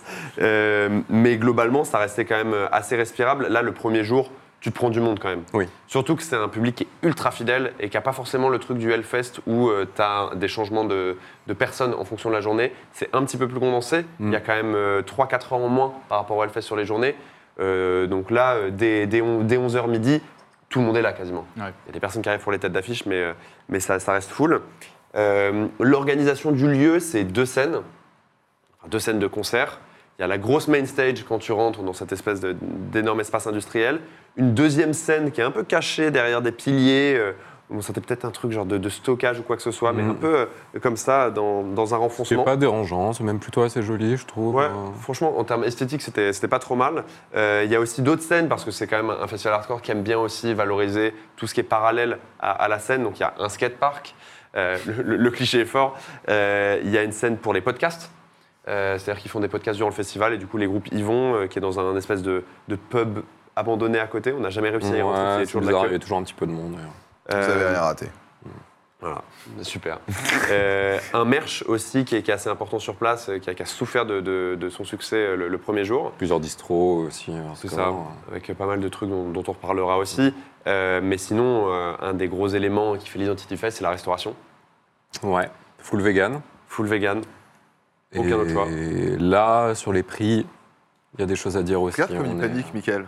Ouais, full vegan. Il a un regard vide, le bâtard. Non, non, non. Il n'y a pas le tartare. Il n'y a, Oh a pas le dos de saumon, tu vois. Mais, euh, mais non, non, en il est en train de suer du dos, il pense qu'il va être carencé en trois jours. hein. Non, t'inquiète, ils vendent des barquettes de patates. Il y non, avait mais- moyen- il y avait moyen de, se trouver son compte. Oui, s'il y, a bien un moment où je mange vegan, en plus, c'était plutôt en festival. Ça m'a- c'est- Parce que généralement, la bouffe y est très bonne, en fait, bizarrement. Ouais.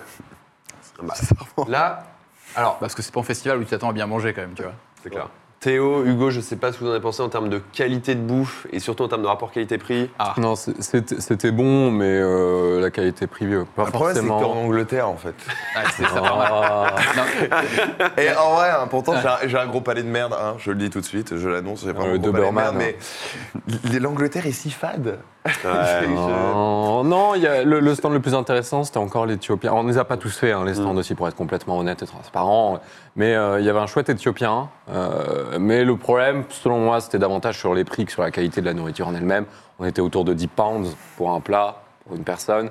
Ça commence à faire cher, quoi. Quand on euh, traduit en euros, c'est... euh, C'est quoi C'est Ouais. une quinzaine d'euros, c'est ça? Non, un petit peu moins, mais bon, Ouais, pour, un plat, euh, de- pour un plat, sachant ouais. qu'en plus, vu que le festival commence autour de, 12, enfin de midi, termine autour de 22h30, tu peux avoir l'envie quand même de te faire deux repas sur le festival. On a clairement évité de faire ça. Ouais. Euh, on s'en sort pas. Sinon, entre ça, euh, les quelques bières qu'on peut acheter ou les autres consommations, Parce qu'on n'a Euh, pas une thune. Non, c'est ça. ça, ça, ça revient, ça revient vite assez cher. la flemme de claquer. L'avantage, c'est quand même on a, on a pu être invité sur euh, la moitié de nos places. On était quand même accrédité euh, à minima. Mais, euh, mais en fait, c'est ça, c'est que c'est un budget. Et on, on se rend pas trop compte, puisque c'est Manchester, finalement, c'est pas si loin. Mm. On est très rapidement en, en- en avion. Mais, euh, mais globalement, Manchester, c'est une ville qui se gentrifie. Euh, ça se sent beaucoup dans euh, le renouvellement des, des magasins sur place. Ça perd son identité ouvrière. Euh, et le festival bah, répond aussi à ça. Ouais. Énorme inflation sur le prix de la bouffe, euh, sur le prix du merch. Le merch, euh, fallait s'accrocher quand même. hein. Mhm. Ils ont fait du, du merch limité pour, l'occasion. Ils ont des très très jolis merch. Mais voilà, les, les- les t-shirts, ils sont à 30 pounds. On est sur du 35 euros. La veste, elle était à 120 euros. Euh, je crois que c'était ouais, ça, 105, 110 pounds. Tu l'as chopé? Je l'ai chopé, évidemment, puisque je suis un pigeon. Euh, mais non, ça a été vraiment magnifique. Mais, euh, Non, mais globalement, C'est joli, ouais. c'est quand même un truc où il faut, il faut mettre un, un budget. Et, euh, et que ce soit sur le merch, sur, sur la bouffe, mais surtout aussi. C'est-à-dire que même dans les logements, c'est Mhm. c'est des trucs où. Si, si c'est un festival où- sur lequel vous comptez aller, puisque pour le coup, je pense qu'on le recommande, euh, dans, dans son Oui. ensemble, il y a- quand même. euh, C'est quand même un, un beau festival. Il faut prévoir ça dans, dans son, euh, dans, dans sa perspective. Peut-être un petit peu la manière d'un roadburn ou ce genre de format. ouais, où en fait, de toute façon, euh, aussi. faut le dire aussi, on était obligé de loger un Airbnb ou à l'hôtel. En tout cas, il n'y a pas de camping sur le festival, c'est vraiment au milieu de la ville. Euh, et c'est une approche qui est très différente. Alors moi, c'est une approche que j'ai pu tester ces dernières années. Euh, mais clairement, on n'est pas sur la même ambiance qu'un Hellfest, euh, tout- de tous les points de vue. euh. Mm. On est sur un festival en salle aussi, qui est Ouais. complètement indoor. Et, euh, et rien que, il y a un truc que, que j'ai remarqué avant qu'on parle de, de l'affiche quand même, parce que c'était, c'était ce pourquoi on, on venait, mais euh, en termes de consommation, j'ai trouvé ça assez surprenant, genre le jour et la nuit, puisque j'ai vraiment euh, du coup en- enchaîné les deux. Ouais, ouais. En termes de consommation, et j'ai quasiment pas vu de viande saoule. Euh, Moi, je sais que c'est un truc qui me trigger de plus en plus en festival. Genre, vraiment, j'en ai ras-le-bol d'arriver sur les, les derniers concerts du festival, des, des trucs que j'ai bien bien envie de voir, et des espèces de tocards qui te tombent dessus. euh, Ouais, sachant qu'au Hellfest, le- les gars sont bourrés certaines fois à 12h30, euh, ils sont déjà raides. donc euh, c'est, à dormir dans la forêt là. C'est diffusé dans la journée, donc ouais, c'est un chien de muscadet, là. Non, c'était pas le cas pour le coup. C'est vrai que c'est resté assez, assez constant. Ouais, au. Roadburn, c'était un peu pareil et tout, mais dès que tu es dans des festivals spécialisés où les gens connaissent bien l'affiche, arrivent dès le matin parce qu'en fait, ils veulent tout Oui, voir, ça. en fait, t'as pas le temps de te mettre Et c'est l'avantage d'un festival qui termine assez tôt aussi, hein, Ouais. sur les coups de 22h30. Ce qui fait que même nous, on n'avait pas forcément envie de consommer beaucoup sur le festival. On était plutôt dans l'optique de se poser après, de profiter de la ville. C'est aussi l'avantage quand tu te déplaces, finalement, il faut en profiter. Et, euh, et finalement, oui, sur place, tu regardes des concerts. Mm, c'est ça. Tu prends l'air de temps en temps. Mais c'est un public connaisseur, du coup. C'est-à-dire qu'on est un peu au- à l'opposé du, du Hellfest. Oui, tu c'est pas la même festival logique. spécialiste comme ça, t'as quand même Mm. globalement des gens qui connaissent. Même si le public a un peu changé cette année, et on va expliquer pourquoi, parce que l'affiche était particulière cette année. Ouais. Euh, Il y a eu une grosse ouverture, globalement, vers le rap. Euh, ça a été, euh, surtout, c'est assez, assez progressif, parce que la première journée restait quand même très très hardcore, Mm. euh, et hardcore vraiment moderne de, de- de spécialistes. Mais plus ça allait, plus on avait des, des groupes de, de hip-hop, Ouais. Mais spécialisé. Mais spécialisés aussi. Spécialisé. Et c'est ça qui était assez intéressant. Je ne sais pas ce que vous en pensez, mais je trouve que c'était une affiche qui était quand même exigeante. Ouais. ouais, tout à fait. C'était une affiche qu'on pouvait euh, voir venir, mais euh, notamment via un groupe en particulier, c'était une jury réserve l'an dernier, Ouais. euh, qui était le seul groupe de rap programmé. Et du coup, c'était limite surprenant, parce Mm. que euh, moi, il y a des critiques avec lesquelles je suis pas complètement d'accord, sur lesquelles on reviendra. euh, mais le fait est que l'an dernier, n'avoir qu'un seul concert de rap sur un festival entier, même s'il y avait des musiques expérimentales, c'était euh, un, un petit peu détonnant comparé au reste de l'affiche. Maintenant, ils ont une progression qui est assez logique et qui correspond, euh, selon moi, aussi aux goûts, euh, aux goûts musicaux de, de la jeunesse, en fait. hein. Ouais. Euh, euh, La c'est un- jeunesse. mais c'est un festival qui est très très jeune, euh, que ce soit Ouais. sur les têtes d'affiche euh, hardcore et, et- et style périphérique, Code Orange, hein, Mm. on est un, un bon exemple. Et euh, aussi sur le rap, et là, euh, Death Grips, euh, Denzel Curry, Earl Sweatshirt, on est sur des musiques qui sont assez jeunes Mm. quand même. On n'est plus, euh, on évoquait les tauliers du hardcore euh, tout à l'heure, là, euh, c'était pas, tant ça. Ouais, les, les deux plus vieux groupes, c'était euh, les têtes d'affiche du premier jour, c'était Converge et Bane. Et puis même là, Converge et Bane, c'est des groupes qui ont toujours quand même eu un Ouais. contact avec la, nouvelle scène. Mm, mm. Euh, deuxième groupe, du coup, De- Death Grips, Code Orange. Troisième groupe, Denzel Curry, Earl Sweatshirt. Tout à fait. Et Trap Thunder Ice. N'oublions pas Trap Thunder Ouais. Ice, qui est quand même un des groupes sur le retour qui était le plus C'est des groupes les plus attendus, ouais. Oui, de, de- de très loin. Euh, donc voilà, c'est une affiche qui est, qui est quand même assez segmentée en deux. Ça a fait grincer des dents. Euh, on voyait sous, Ouais, sous c'est les. c'est ce que j'allais dire, comment le public a reçu, parce que j'imagine qu'il y a effectivement une. Enfin, il y a- j'imagine qu'il y a quand même un peu de fluidité dans le public entre Mm. les deux genres, mais c'est peut-être le cas, pas le cas partout. Donc comment ça s'est passé? Est-ce qu'ils avaient regroupé les groupes de, qui sont plus orientés rap et en gros euh, ça s'est en partie vidé? Ou est-ce qu'il y a eu. Enfin, comment ça s'est passé? Il y a plusieurs phénomènes. Euh, on a eu beaucoup euh, de commentaires qui disaient que ça s'enchaînait pas forcément très bien, les concerts de rap, les concerts de hardcore. À ce titre-là, moi, je mentionnerais que euh, le hardcore, ça s'enchaîne pas bien non plus avec euh, le shoegaze, très, même plus shoegaze, très dream pop, ouais. Turnover. On a eu l'enchaînement Turnover, Trap Thunder Ice, qui pour moi détonnait quand même vachement plus Ouais. euh, dans l'idée et dans les faits qu'un Denzel Curry, Trap Thunder Ice. Là, ça aurait été plus pertinent, par exemple. Là-dessus, vu qu'on aborde le sujet maintenant, moi je pense qu'il y a plusieurs choses sur le rap. Euh, déjà, les gens ont le droit de pas aimer le rap. Mm. Ça, c'est un, fait. Et euh, Et je pense qu'il y a des gens qui s'attendaient peut-être à, euh, à quelque chose qui ouais, euh, qui correspondait pas finalement à, leur- à leur- à leurs goûts musicaux. Parce que sur les performances live, on était globalement sur de la qualité. Ouais. Tout le temps, sur le rap. C'est pour- selon moi assez indiscutable. De ce qu'on a vu, euh, que ce soit les têtes d'affiche ou les choses un peu plus en retrait, un peu plus confidentielles, type Armand Hammer, Mike, qui sont donc euh, des représentants de toute cette scène abstracte euh, new-yorkaise. Euh, donc un hip-hop un peu plus euh, expérimental, un peu plus posé, un peu plus sombre aussi, euh, qui ont fait des performances moins accessibles, mais quand même très qualitatives dans leur registre. Mais selon moi, il y a un petit peu de mauvaise foi à dire qu'un Denzel Curry ou un Death Grips, même si Death Grips, on est sur un groupe qui n'est pas formellement rap, qui est euh, davantage sur les musiques industrielles selon moi, euh, dire que ces artistes-là aient offert une mauvaise performance, je trouve ça un poil limite, parce que ça faisait vraiment partie des meilleurs du fest. Ah oui. Mais je- en même temps, pour relativiser ce truc-là, je pense pas que la- cette position-là était majoritaire parce qu'il y avait du monde sur ces concerts-là et tout le monde, euh, tout le monde était à fond. C'est aussi comme le Roadburn en fait, c'est que musicalement ça n'a rien à voir, mais tu vois parfaitement le mec qui écoute Death Grips, Denzel Curry et, et Converge. Enfin, c'est oui, d'ailleurs c'est il y, a- une logique dans cette un, c'est un sociotype, tu vois, genre. euh, Mais- euh, D'un côté, autant sur les têtes d'affiche, c'était complet. C'est-à-dire que tous les groupes ont, ont fait. euh, en, en gros, voilà, on- on peut le montrer là parce que c'est aussi une des spécificités du festival. Euh, quand tu rentres sur le festival, tu dois remplir un formulaire si tu veux accéder à la fosse. Tu dois dire, OK, j'accepte euh, de, de- risquer ma vie euh, pour aller dans, dans la fosse. C'est un festival de hardcore donc, euh, où il n'y a pas de barrière. Il y a une scène qui est un peu surélevée, mais sur laquelle tu peux monter pour stage dive. Et c'est l'identité du hardcore. Ils refusent catégoriquement de- d'enlever ça, peu importe à quel point ils grossissent.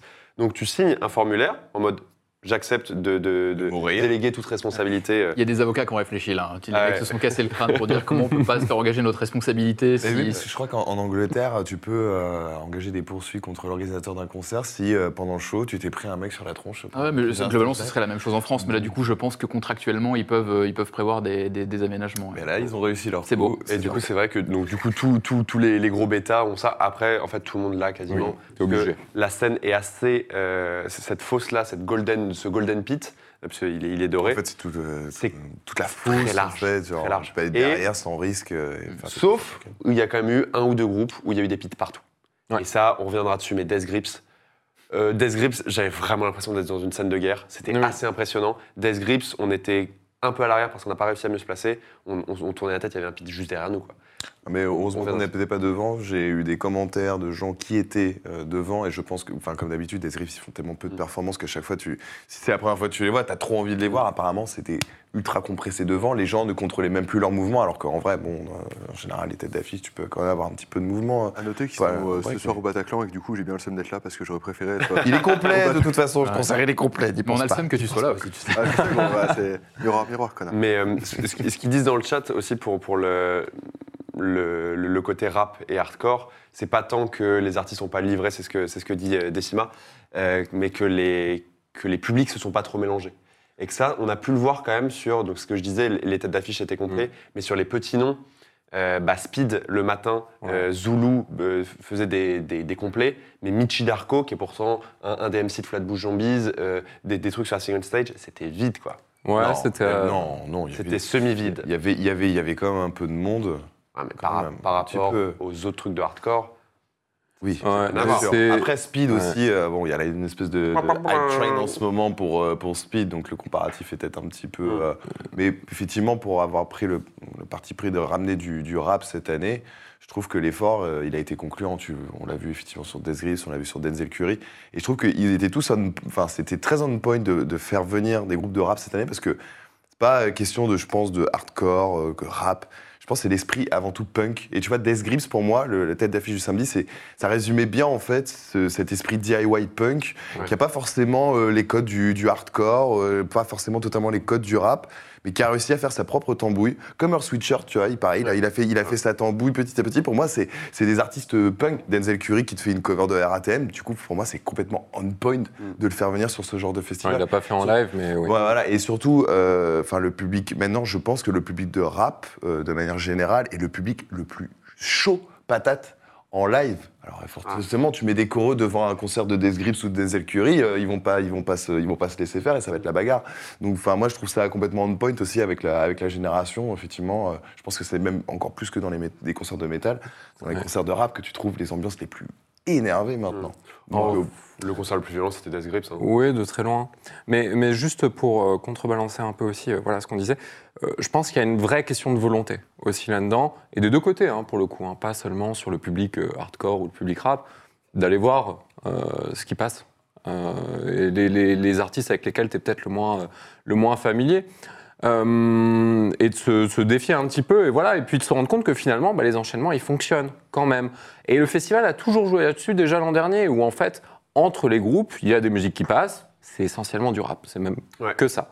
Euh, et on le sait, historiquement, c'est des scènes qui sont connectées aussi, Mm. qui ont un peu euh, des, des- des- des bases en, en- commun. Donc maintenant, pour moi, le problème, il n'est pas sur le fait que genre ça fonctionne pas artistiquement. Euh, si effectivement on parle du mélange du public, bon voilà, il faudrait peut-être que tout le monde soit un peu plus curieux là-dedans et puis potentiellement découvre euh, des choses euh, chouettes en live euh, qu'ils connaissaient pas. Et ouais, quand tu arrives devant Armand Hammer, effectivement, ça peut être un petit peu désarçonnant quand toute la journée tu t'es pris du gros hardcore. Mais en même temps, si tu te dis bon bah ok, bah écoute, je viens voir un concert d'abstract hip-hop, je vais poser un peu mon cerveau, en tout cas, je vais regarder ça sous un autre œil. Parce que c'est le cas, c'est pas les mêmes musiques, tu peux pas les consommer de la même manière. Eh ben, tu passes un bon moment. Moi, j'aime. le Ça tombe bien, j'écoute énormément de rap, j'écoute énormément de hardcore. Globalement, sur le festival, j'ai quand même vraiment passé un super moment, quoi. Hormis les problèmes de son qu'on va évoquer, Voilà. qui étaient l'un des gros points noirs du festival, sur l'aspect musical, c'était assez impeccable. tu le sens que les les- programmateurs se Ouais. sont fait plaisir. en fait. J- J'imagine. Bah, Il y, a- y a aussi cette partie-là, je pense que. On aime le rap, on aime le hardcore. Ah, Vas-y, on fait les deux, on s'en fout. Et puis on fait venir quand même des trucs qui sont quand même un peu vénères, on va pas non plus. Et encore que, effectivement, tu avais la scène abstracte euh, assez, assez légère qui était un peu audacieuse, mais c'était en milieu de journée, c'est une demi-heure. Voilà, ils- les mecs se sont fait un kiff probablement d'avoir programmé Armor Hammer parce que c'est vrai qu'il n'y avait pas énormément de monde, alors que Armor Hammer c'est ultra respecté dans l'univers du Ah, rap. oui. C'est rare. Bon, bah voilà, enfin, les mecs se font plaisir et visiblement, enfin, la jauge était complète donc. euh, pff, Ah oui. eux, ils se. Mais c'est c'est d'ailleurs ce que, ce que tu dis, et partagé aussi dans le chat, Kaizen, qui dit Oui, je pense qu'il y avait un manque de curiosité aussi du public hardcore. Peut-être. Et, Et, euh, peut-être du public rap aussi, j'en sais rien. Mais bon. Mais comme il était moins présent Il aussi. était moins présent. Euh, bah, ça c'est ça s'est moins vu.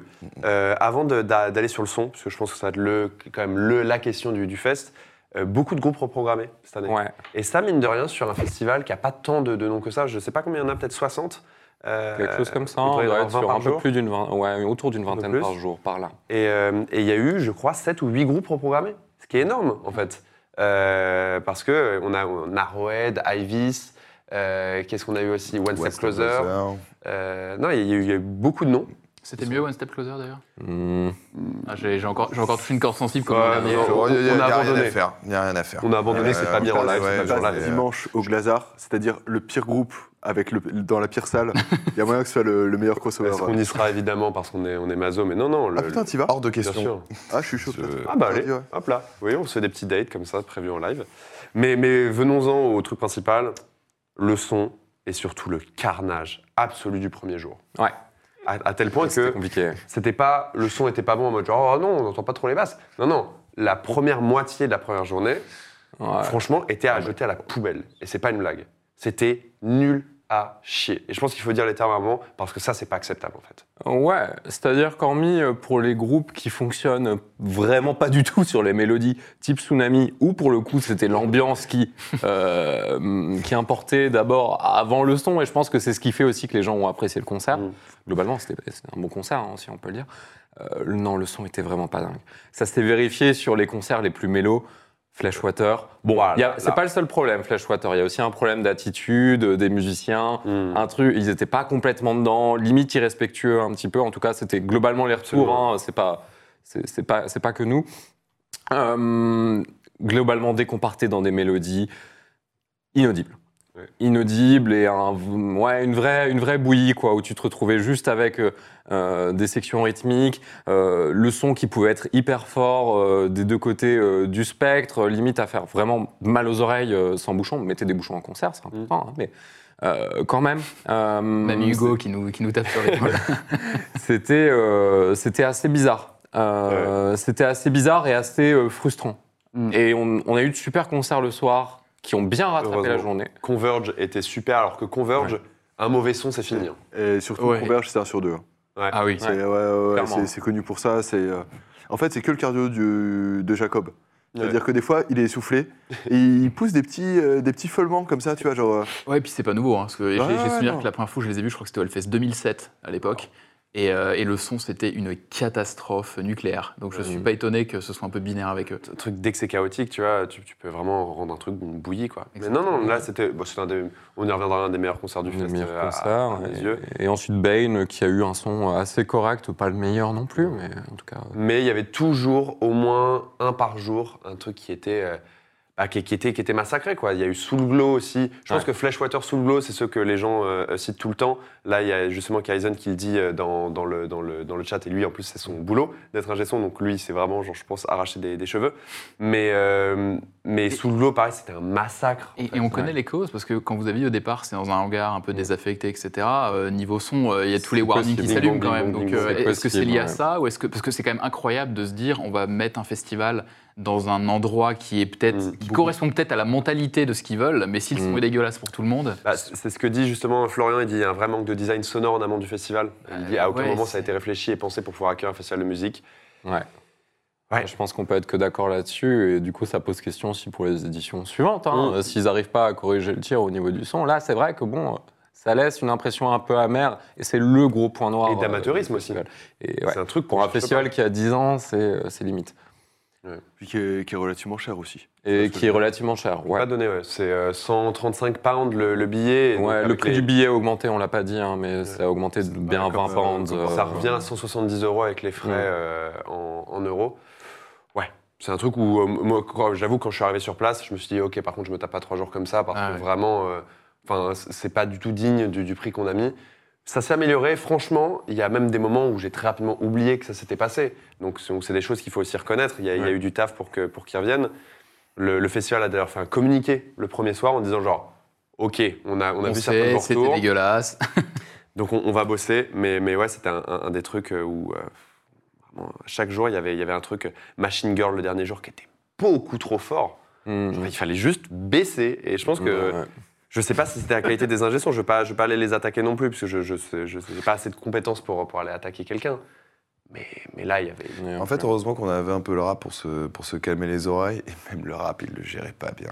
ça, Je- C'est des. Co- Des- Comparativement des- aux autres concerts, ça, ça allait. Il n'y a pas eu de gros problèmes de son sur les concerts Mm. de rap. Pas de gros euh, problèmes, mais euh, encore euh, des, parfois des mélodies. putain, on les entend pas, C'est- on c'est- les entend pas. C'est dingue de pas se rendre compte qu'il n'y a pas les mélodies, les gars. Là, Genre, on entend juste des basses ou En des fait, ça batteries. ça laisse ma deuxième question, c'est qu'au-delà du hangar, euh, je veux dire, les ressorts sonores que tu as quand tu as, du- quand t'as du rap, peut-être avec des basses hyper profondes, et juste après, tu as un groupe de hardcore mélodique avec des sons hyper aigus, etc. C'est-à-dire comment tu gères la balance sur les deux. Euh, si les mecs sont nuls sur un, ça risque de pas être très bon sur l'autre aussi. Donc c'est vrai que. Bonne question. Après, en vrai, le, le rap, c'est beaucoup de bandes aussi, tu vois. Donc, euh, théoriquement, c'est un des trucs les plus, les plus simples à gérer. Je sais pas si t'as déjà vu, mais quand tu vas en festival généraliste, que t'as des trucs de rap, en général, c'est pas le, c'est Ah oui. jamais les, les pires Ah oui. sons, en fait. Ouais. hein. Et même, bande, même t'as le mec qui rappe dessus, tu vois. Donc, euh, Bah, même certains concerts de rap, c'était c'était pas au top. C'était pas, pas objectivement, c'était pas au top. Death Grips, c'était pas totalement au top. Code Orange, c'était Ouais, pas totalement et au top. en même temps, Genre, euh, En même temps, ouais. ça- l'am- l'ambiance contrebalançait vachement, et au final, ça faisait quand même partie des highlights du festival. Ouais, ouais, ouais, de- ça, je- ça, je suis d'accord, tu vois. Enfin, euh, je trouvais que Ivy, ça fait pas non plus un son exceptionnel malgré la hype, et c'est toujours quand même mon concert préféré du festival, tu vois. Mais ça, me fait, ça me fait quand même mal au cul de me traîner jusqu'à un festival où je suis obligé de me dire au bout de la deuxième journée, encore un son de merde, bon, bah tant pis, on va essayer de trouver euh, ce, qui, ce qui nous plaît dans le son. Ah, Trap Under Ice, c'est pas trop trop dégueulasse, bon, bah c'est pas mal en fait, tu vois, genre voir le verre à moitié euh, plein alors que genre on s'est quand même déplacé euh, jusque là-bas, on, on Ouais. paye. Euh, vous, vous avez, euh, vous aurez pu rester au bowling euh, exhibition où le son était tout à fait qualitatif, en tout cas pour la main stage. Là, c'est la main stage, enfin c'était la seconde stage qui, qui, qui, qui- profitait du bon son. Du- Ouais, c'est c'est- dingue. Enfin, c'est- moi, ça, moi, pour le coup, ça m'a par, par rapport à vous, ça m'a beaucoup plus emmerdé, ouais, pour le coup. Ouais. Même si, il faut signaler aussi que sur les têtes d'affiche, ça a fonctionné. Quoi. ouais. On a eu un festival avec des vraies têtes d'affiche qui ont fonctionné. Mm. Et à tel point que moi, quasiment mon top 3, c'est trois têtes d'affiche. Ça m'était Ouais. pas arrivé depuis longtemps, parce que je sais que j'ai ce côté un peu snob où je préfère les, les petits groupes et les trucs de 11 heures, là, Mm. le petit truc déniché comme ça, je, je peux pas m'en empêcher.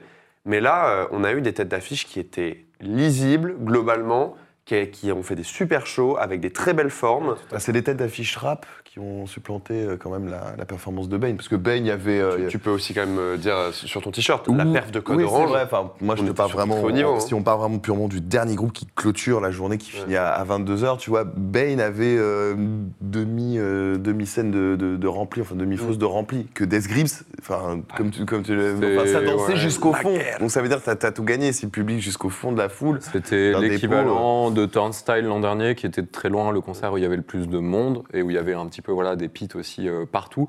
Death Grips, là, c'était le plus rempli du festival. Ouais, aussi parce que je pense précisément ce qu'on disait tout à l'heure, c'est un groupe qui joue sur les deux tableaux un petit peu, hein, et Mm. qui peut directement intéresser un public euh, des musiques extrêmes et un public peut-être un petit peu plus rap, un petit peu plus Mm. euh, pitchfork, etc.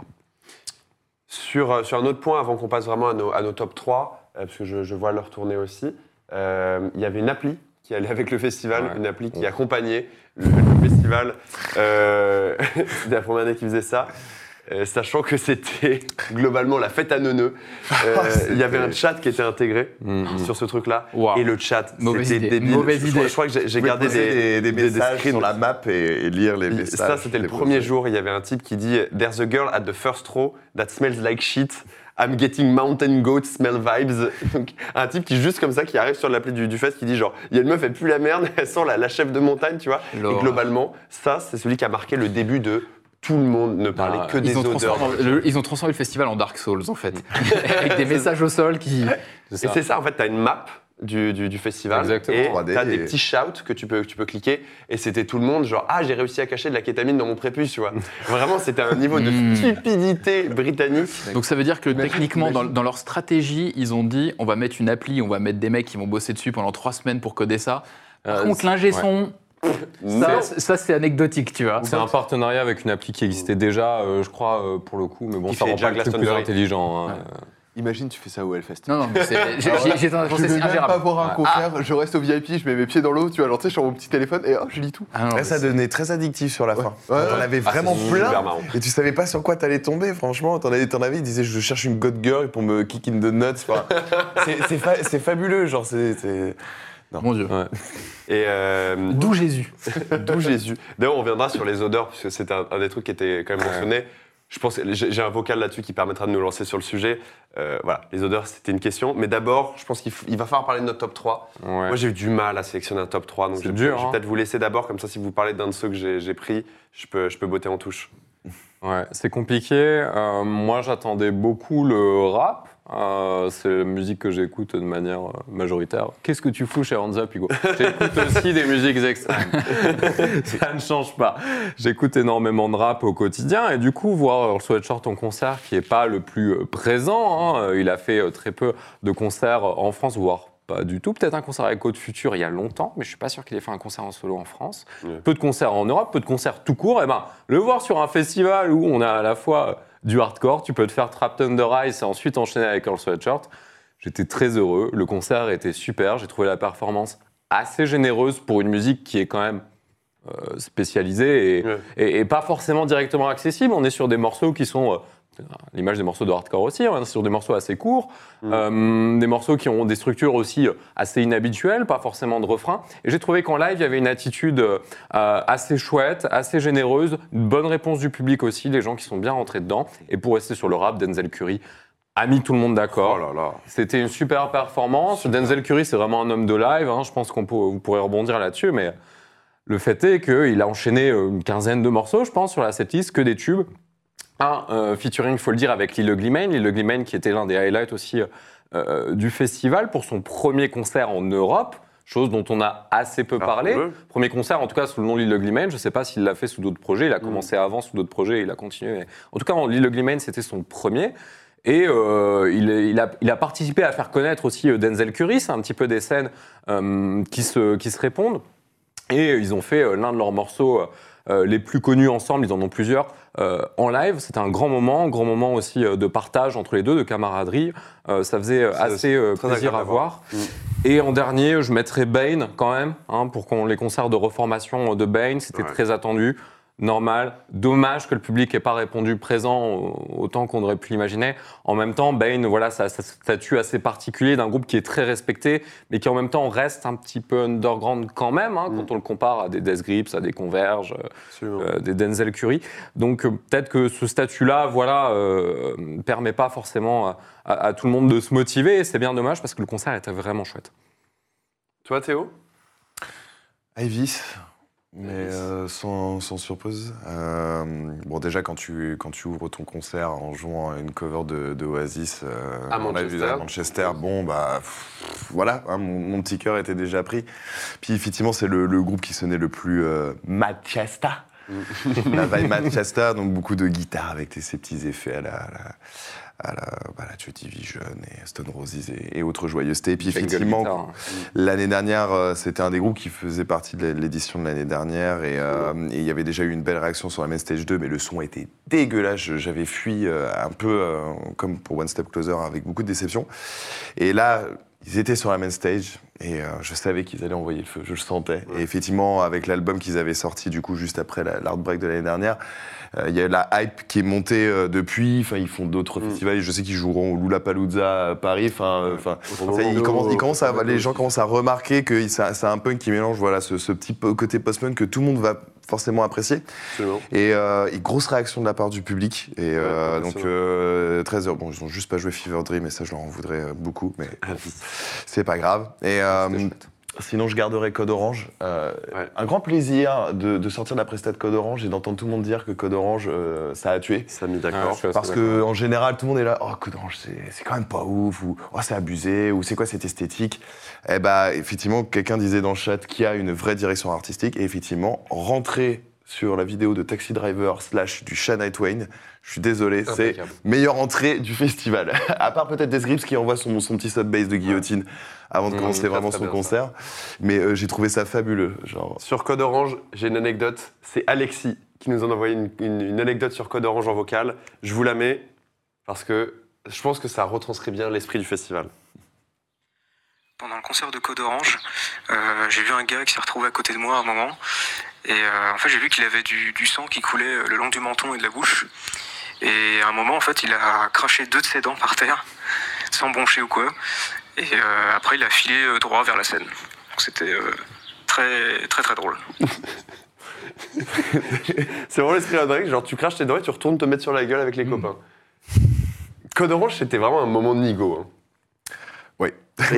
J'étais au, premier rang, je t'aimerais. J'ai failli perdre toutes mes affaires d'ailleurs, parce que ma banane s'est ouverte pendant le concert, donc j'étais comme le petit poussé à récupérer oh, ma batterie portable, alors qu'il y avait euh, une fille qui était en train d'être jouée, j'étais en train de me faire brasser. Mais t'as gardé Mais- tes dents par contre. Hein j'ai gardé toutes mes dents, fort heureusement. Et euh, ouais, non, un super concert, même si le son était, euh, objectivement, il était, il était encore euh, pourri.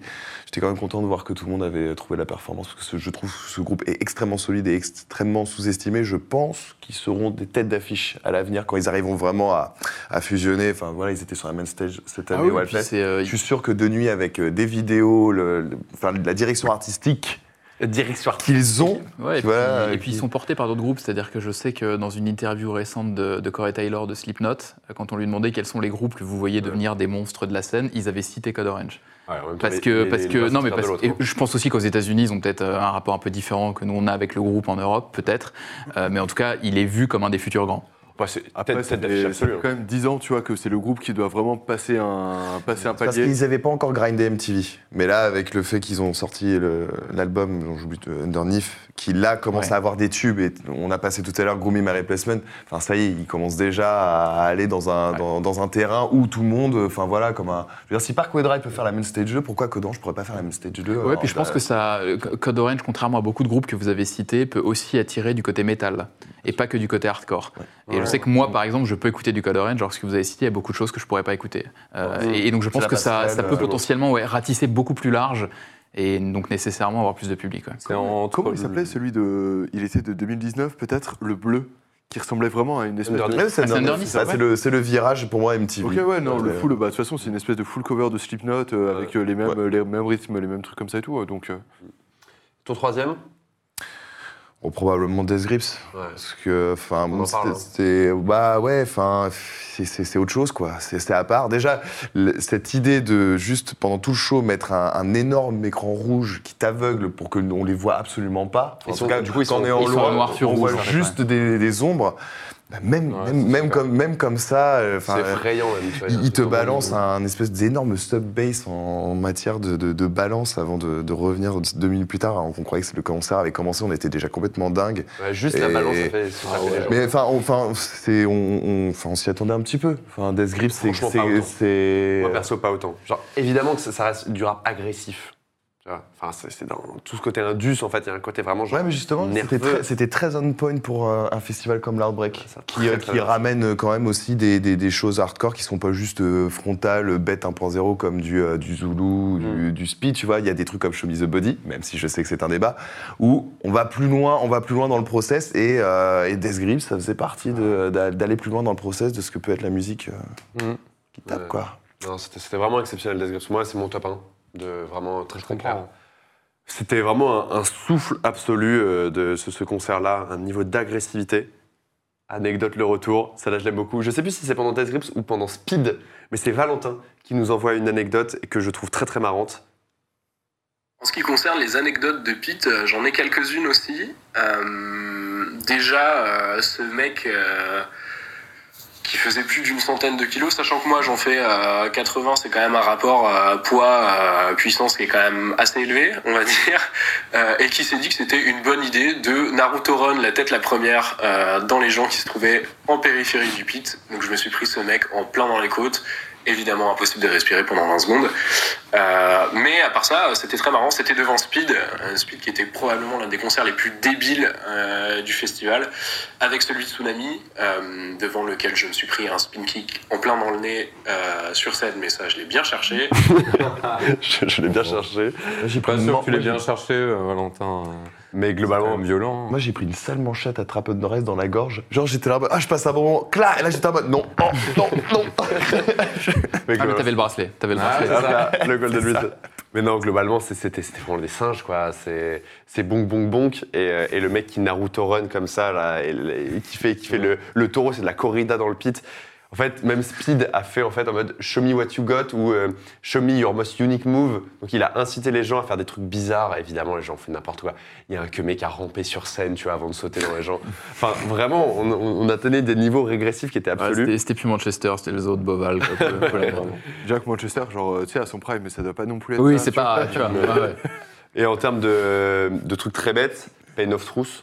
Ah, Pain of Truth, ça a adoré, été bien. ouais, ça, ouais. Oh là là là. Pain of Truth, c'est vraiment scène le Long Island, euh, une super scène euh, dans le metalcore actuel. Et eux, ils sont vraiment le côté voyou. Euh, gros gros loubert, euh, un peu grosse influence bah, de la- des vieilles scènes beatdown à la high rate et compagnie. Mhm. Et, euh, et là, il y a le mec de Vane justement qui vient faire un feat, un truc complètement sordide, méga méchant. Et ça a très bien marché sur la second stage. Ça, franchement, ça, ça marchait. Euh, Il y a Caspool Phantom qui nous dit il y avait aussi un- le type qui Naruto Run, il l'a fait aussi dans- devant tous les gens à PES Control. Il rebondissait en mode genre boulet de canon. C'est vraiment trop drôle. Oh, les gros malins, quoi. Euh, on a eu des, euh, des déceptions aussi. Il va falloir quand même en, en- t'as pas parler. dit ton troisième Ah, j'ai pas dit mon troisième. Euh, Pain of Truth, Death Grips. Ouais, je pense que je mettrais. Ça joue entre Converge et, et Denzel. ouais, Denzel, c'est le seul. Moi, je, je sais que tu vois, je suis moins à l'aise dans, dans le Mm. pit forcément.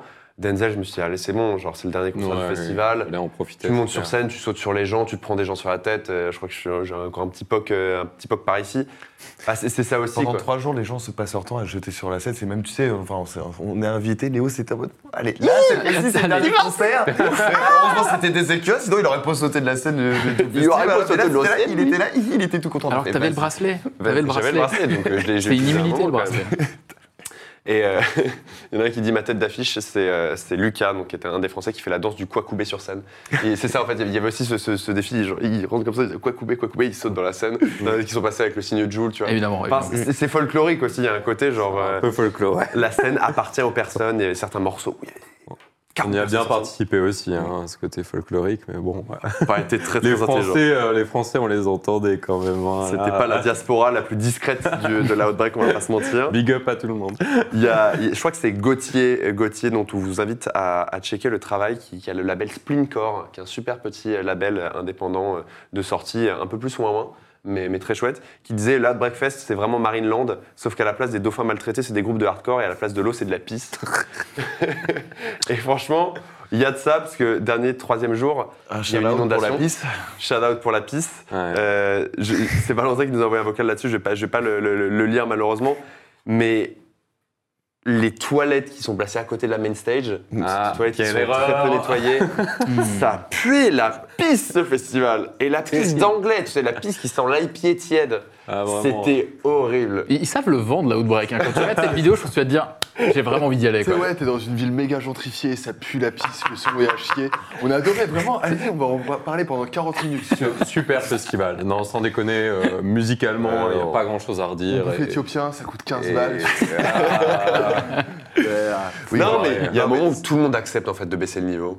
oui, Ceci, c'est un ceci- dit, ceci dit, enfin, Victor soulève des points, c'est vrai. Pour l'expérience festivalier, euh, je, je pense euh, j'aurais passé une meilleure expérience festival euh, au Hellfest que celle que j'ai vécue sur le site, Euh, le nouveau site Ah, de, de, la- de l'Artbreak. Et je peux paraître un peu dur, mais en plus Mm. quand on te refuse, enfin quand ils ne font pas de vestiaire, donc euh, genre euh, tu fais des derniers concerts dans le pit, il fait 45 degrés, tu ressors en t-shirt dehors, ça va qu'il faisait pas froid tous les soirs, mais bon, euh, si t'es enfin, la crève, bonjour, pas droit au vestiaire, pas droit de déposer un sac, je fais Ah tellement ouais, vieux con, tu pas le droit vois. de déposer un Mais en sac. vrai, la zone de bouffe qui était surchargée de monde, effectivement, il n'y avait pas beaucoup d'espace pour euh, respirer dehors. Mm. Pense Genre, que- ouais. il y, a, il y a de gros efforts à faire s'ils veulent rester dans cet endroit-là, et surtout Mm. le son. Donc, Qui est euh, quand même la base. C'est-à-dire que Ah, que- ouais. vous parliez du prix tout à l'heure, mais en fait que ce soit un festival à 170 balles ou à 40 balles, euh, le son c'est la base. Tu viens pour ça, donc c'est. Après, gros, tu Sinon, je vais au Rocking tu Bourlon, fais des hein. gros Kwakubé sur la, sur la main stage. Est-ce que que marche, Super marrant, tout le monde avait les cramptés, vraiment Ouais, c'est c'est beaucoup amusé. Ce qui, ressort en tout cas de ce que vous dites, j'ai un peu l'impression que c'est toujours un peu ces trucs où euh, pendant, t'as plein de choses à, critiquer, il y a plein de petits trucs qui t'emmerdent, et une fois que tu l'as terminé et que tu, tu vois que ça laisse un peu, ça, ça grandit en toi, et tu te fais, ah en fait quand tu oublies tous les petits désagréments qui sur le coup Oui. m'emmerdaient, c'était quand même incroyable en C'est un fait. festival qui a une identité en fait, et ça c'est cool. Ah ouais, ça, mine de rien. pour, Ça, c'est le cas. Et, et quand on met les choses à plat, des bons concerts, on en a quand même vu un paquet. Ouais. Et comparé aux déceptions, c'était. Euh, Ouais, mais des déceptions, ah, j'avais pas des- tant et, que puis, ça, et hein. puis les- surtout les déceptions, c'était pas forcément les trucs qu'on attendait le plus, ou alors on le savait ça. déjà. Typiquement One Step Closer, on n'a pas aimé. Flashwater, euh, chemise de body, euh, voilà. Chemise de body, on savait qu'on n'aimerait pas. euh, voilà, qu'est-ce que tu veux Ah, c'est vrai? Chemise Oh, de non, Body, c'est le- mortel Roadburn. Oh, Non, c'est nul, c'est pas, mais c'est pas un bon groupe de base, Ah, donc c'est pas une ah, déception, tu vois. Il y a- On s'attendait à ce que ce soit pas Non, bien. non, mais ça, eux, c'est- de toute façon, c'est des rageux depuis l'année Non, dernière. hardcore, Ils- hardcore à direction artistique, tu verras encore. Genre, c'est du hardcore à direction euh, artistique. Bah, bien sûr. C'est vraiment du hardcore pour école d'art, c'est de, de Bah ouais, hardcore bien pour sûr. cocaïnomane. Ah. Ils Ça arrivent, euh, suffit. Bien sûr. Ah oui Ils arrivent, mec, ils ont un banjo, ils vendent des strings, enfin c'est. euh, Ah, c'est bon, il y en a marre des mecs tatoués qui arrivent pour dire Ah, c'est la bagarre Ouais, bon, ça va, on a compris. Ça fait 20 ans que ça dure. On peut pas avoir une nouvelle euh, proposition. Speed, c'était l'un des meilleurs concerts du festival Ouais, aussi. Et je pense que c'est est l'un de ceux où il y a eu la meilleure réception, mais on pouvait s'y attendre. Et là, pour le coup, le groupe a le potentiel de devenir une tête d'affiche. Ils roulent rapide. sur l'Europe. Première tournée en Europe qu'ils font, Speed. euh, Ils, sont- Voilà. ils sont chez eux. hein. Avant que- qu'on puisse faire une, une petite conclusion, puisque encore une fois, euh, 22 heures passées, j'ai un dernier vocal à faire passer, c'est Pierrot. Euh, c'est Funky Pierrot, une, une légende de la scène, qui nous envoie un petit vocal pour faire un shout-out à une association qui était là, parce que c'est aussi l'Outbreak, essaye de faire ça et de mettre en, en avant certaines assos. Je vous, je vous mets son petit vocal. Coucou la team Hands Up, Euh, je vais vous épargner mon fanatisme absolu pour Code Orange qui a bien évidemment fait un show monstrueux. Euh, à la place, je vais faire un petit shout-out à l'assaut UK Hardcore for the Animals, euh, voilà, qui avait un stand tout le week-end sur le festival, qui vendait du merch, euh, des cassettes, des fanzines, etc. Et qui a réussi à lever plus de 1500 livres anglaises pour un sanctuaire animalier qui s'appelle The Brook Farm Animal Sanctuary. Donc voilà, c'est absolument énorme. Euh, et voilà, c'est juste super cool de voir euh, euh, qu'on peut faire des aussi bonnes actions euh, grâce aux musiques extrêmes, n'est-ce pas? Allez, bonne soirée, bisous. Euh, et ça, c'est aussi une partie, tu vois. Tout le monde se comporte comme un animal dans le pit, mais par contre, les vrais animaux, on les meilleurs. Effectivement. D'ailleurs, à noter un point qu'on n'avait pas dit pour le Hellfest, il y a un lien, et militantisme limité du Hellfest, mais il y a quand même un point, c'est que cette année, le cashless fonctionnait partout, et quand il te restait de l'argent sur ton cashless, tu pouvais soit te faire rembourser, soit le reverser directement à une association, et il y avait notamment la SPA, Sea Shepherd, SOS Méditerranée et une quatrième. Donc il y a quand même eu ce point-là où eux aussi, ils ont tenu compte potentiellement du... Ça représente une manne ouais. financière non négligeable. je Potentiellement, ouais. ouais. Il y avait un, il y avait un truc Pardonnez. SPA aussi, il me semble. euh, Mm. Il y avait un stand SPA, tu sais, genre sur le. Tout à fait. De grande, grande place. Euh, des gens qui parlent des toilettes sur le chat, mais aussi un, un shout-out au centre de café. Il y avait un stand de café à Ah, c'était bon, ouais. Excellent, Ouais. vraiment. Évidemment, tout vegan, oat milk, euh, partout. Mais c'était c'était vraiment fantastique, je, je te vois être dubitatif. Euh, donc c'était quand même, en vrai, une réussite euh, globale, un très chouette séjour à Manchester. Euh, je Non, mais pas parce qu'il faut ça, relativiser ça quand trash, même, ça trash the Body, genre c'est du hardcore pour école d'art, derrière, ça fait des SO sur le stand des de latés, café. ouais. ouais. Qu'est-ce que tu veux que je te dise que que Mais euh, c'est c'est quelque chose qu'il faut dire pour relativiser. Euh, je pense que voilà, c'est c'est un festival qui peut que s'améliorer aussi. Euh, le fait est que là, on est sur une dynamique de croissance. hein. Euh, ils augmentent les jauges, ils diversifient euh, l'affiche et puis les, les têtes d'affiche aussi. hein. Le fait est qu'on peut toujours se demander ce qu'ils vont programmer l'an prochain. Est-ce qu'ils vont continuer dans cette lancée-là ou tenter autre chose? Je veux dire, tout est possible. Et c'est sympa d'avoir les horizons un petit peu ouverts comme ça, de pas trop savoir à quoi s'attendre. Parce que, euh, On espère. en plus, c'est ce que tu disais déjà tout Il à l'heure avec la reprogrammation d'un certain nombre de groupes, bah, mine de rien, on fait le tour de certaines scènes aussi. Mais en même temps, je pense, je pense qu'ils peuvent, ils peuvent avoir, et peut-être qu'ils l'ont déjà, un vrai rôle de prescripteur aussi Exactement. sur un certain Tout nombre de fait. groupes. Très juste. Et là, euh, sur les groupes reprogrammés, c'est le cas. C'est des groupes qui ont pété en l'espace d'un an. Enfin, qui Mm. ont pété à leur échelle. Mais quand même, quand on Exactement. parle, des Ivies, des Narrowhead, des One Step, Closer, euh. etc., on peut quand même s'interroger. Et je pense que le fait est bah, que les cartes sont du côté euh, des organisateurs et qu'ils peuvent quand même en faire de belles choses. un peu un roadburn pour les bonobos tatoués, quoi. C'est ça. Mais 2024, en tout cas, répondra à beaucoup de questions. On Ouais. espère, comme dit Jude Bagarre dans le chat, qu'ils installeront des lumières dans les toilettes. Ah Ça, ouais. C'est ça Genre, ils- ils n'avaient pas mis de lumière dans les toilettes. Ah ouais, le ça, principe est fou, tu vois. Il y a- on- tu ne voyais pas, et du coup, évidemment, les, les gros coraux anglais euh, qui savent pas viser, nous, nous dit Jude Bagarre. Jude Bagarre qui était avec nous dans, dans le Airbnb et qui, qui a vu des choses euh, qui resteront à. Manchester. On, D'ailleurs, on embrasse Alexis. Donc, j'espère que Ah. l'oreille euh, sectionnée euh, va se remettre. Ça n'avait pas été fait dans le pit. Courage, mais ouais, en, fait dans le pit, en en post-pit, dirons-nous, dans, des, co- dans des circonstances particulières. Je pense qu'on on- on va, on va, on va conclure ici. Merci à tout le chat d'avoir d'avoir continué à participer. Merci surtout d'avoir suivi ces plus de deux heures de, de report. Merci infini à Studio 17 qui sont euh, derrière, euh, derrière les murs euh, pour ce formidable nouveau setup. Euh, À c'était- 90 BPM. À 90 ppm. Trilogie du samedi, la dernière qu'on a bu. Ouais, singe du, Exceptionnel. singe du futur. Ouais, elle est très bonne. Hein. Exceptionnel la trilogie du samedi, vraiment. euh, Mm. Euh, Motley Crue, exceptionnel. Motley Crue. Non, non, non. Envoyez-nous des bières. Euh, cette émission, euh, je le rappelle, lance la saison 2 de, de l'émission Hands Up. Ça veut dire que dès septembre, on est de retour. On est de retour régulièrement avec des invités cette fois, parce que là on est entre, entre nous, des jeux, des discussions de, de haute volée, on l'espère. Soyez au rendez-vous parce qu'on vous prépare de très belles choses. On a déjà de- deux, trois idées euh, qui sont dans les cartons et c'est vraiment des très belles choses. Je sais que tout le monde fait ça, tout le monde fait des teasings nuls. On a vraiment des très belles choses, c'est là la caméra. Euh, d'ici là, le, le replay de cette émission sera dispo dans les prochains jours, dans- d'ici un ou deux jours sur YouTube Ouais. et toutes les plateformes de podcast comme d'habitude. Spotify, euh, Euh, voilà. Sur votre encore- marchand de journaux. Exactement. euh, marchand de journaux sur votre kiosque euh, le plus proche. Euh, merci pour votre fidélité. C'est quelque chose qui, qui nous fait évidemment chaud au cœur. On sait que revenir après, après plusieurs mois comme ça, ça peut être compliqué. Merci d'avoir été là. Euh, partagez l'émission autour de vous. Ouais, Parlez-en. C'est un projet qui nous tient à cœur et on a envie de, de partager ces choses-là. Euh, C'était euh, c'était Raton avec ses, ses- ses camarades euh, de Hands Up. On se dit à la revoyure. À très bientôt. À la rentrée. Soyez présents. Ciao. Alors, ça, vous- Ouais, ouais, ouais, fais, fais ça, fais ça, fais ça, t'as raison. C'est quoi la convention? Ouais, comme ça, comme ça, comme ça, vas-y, t'inquiète. Soyons cringe jusqu'au bout. ouais.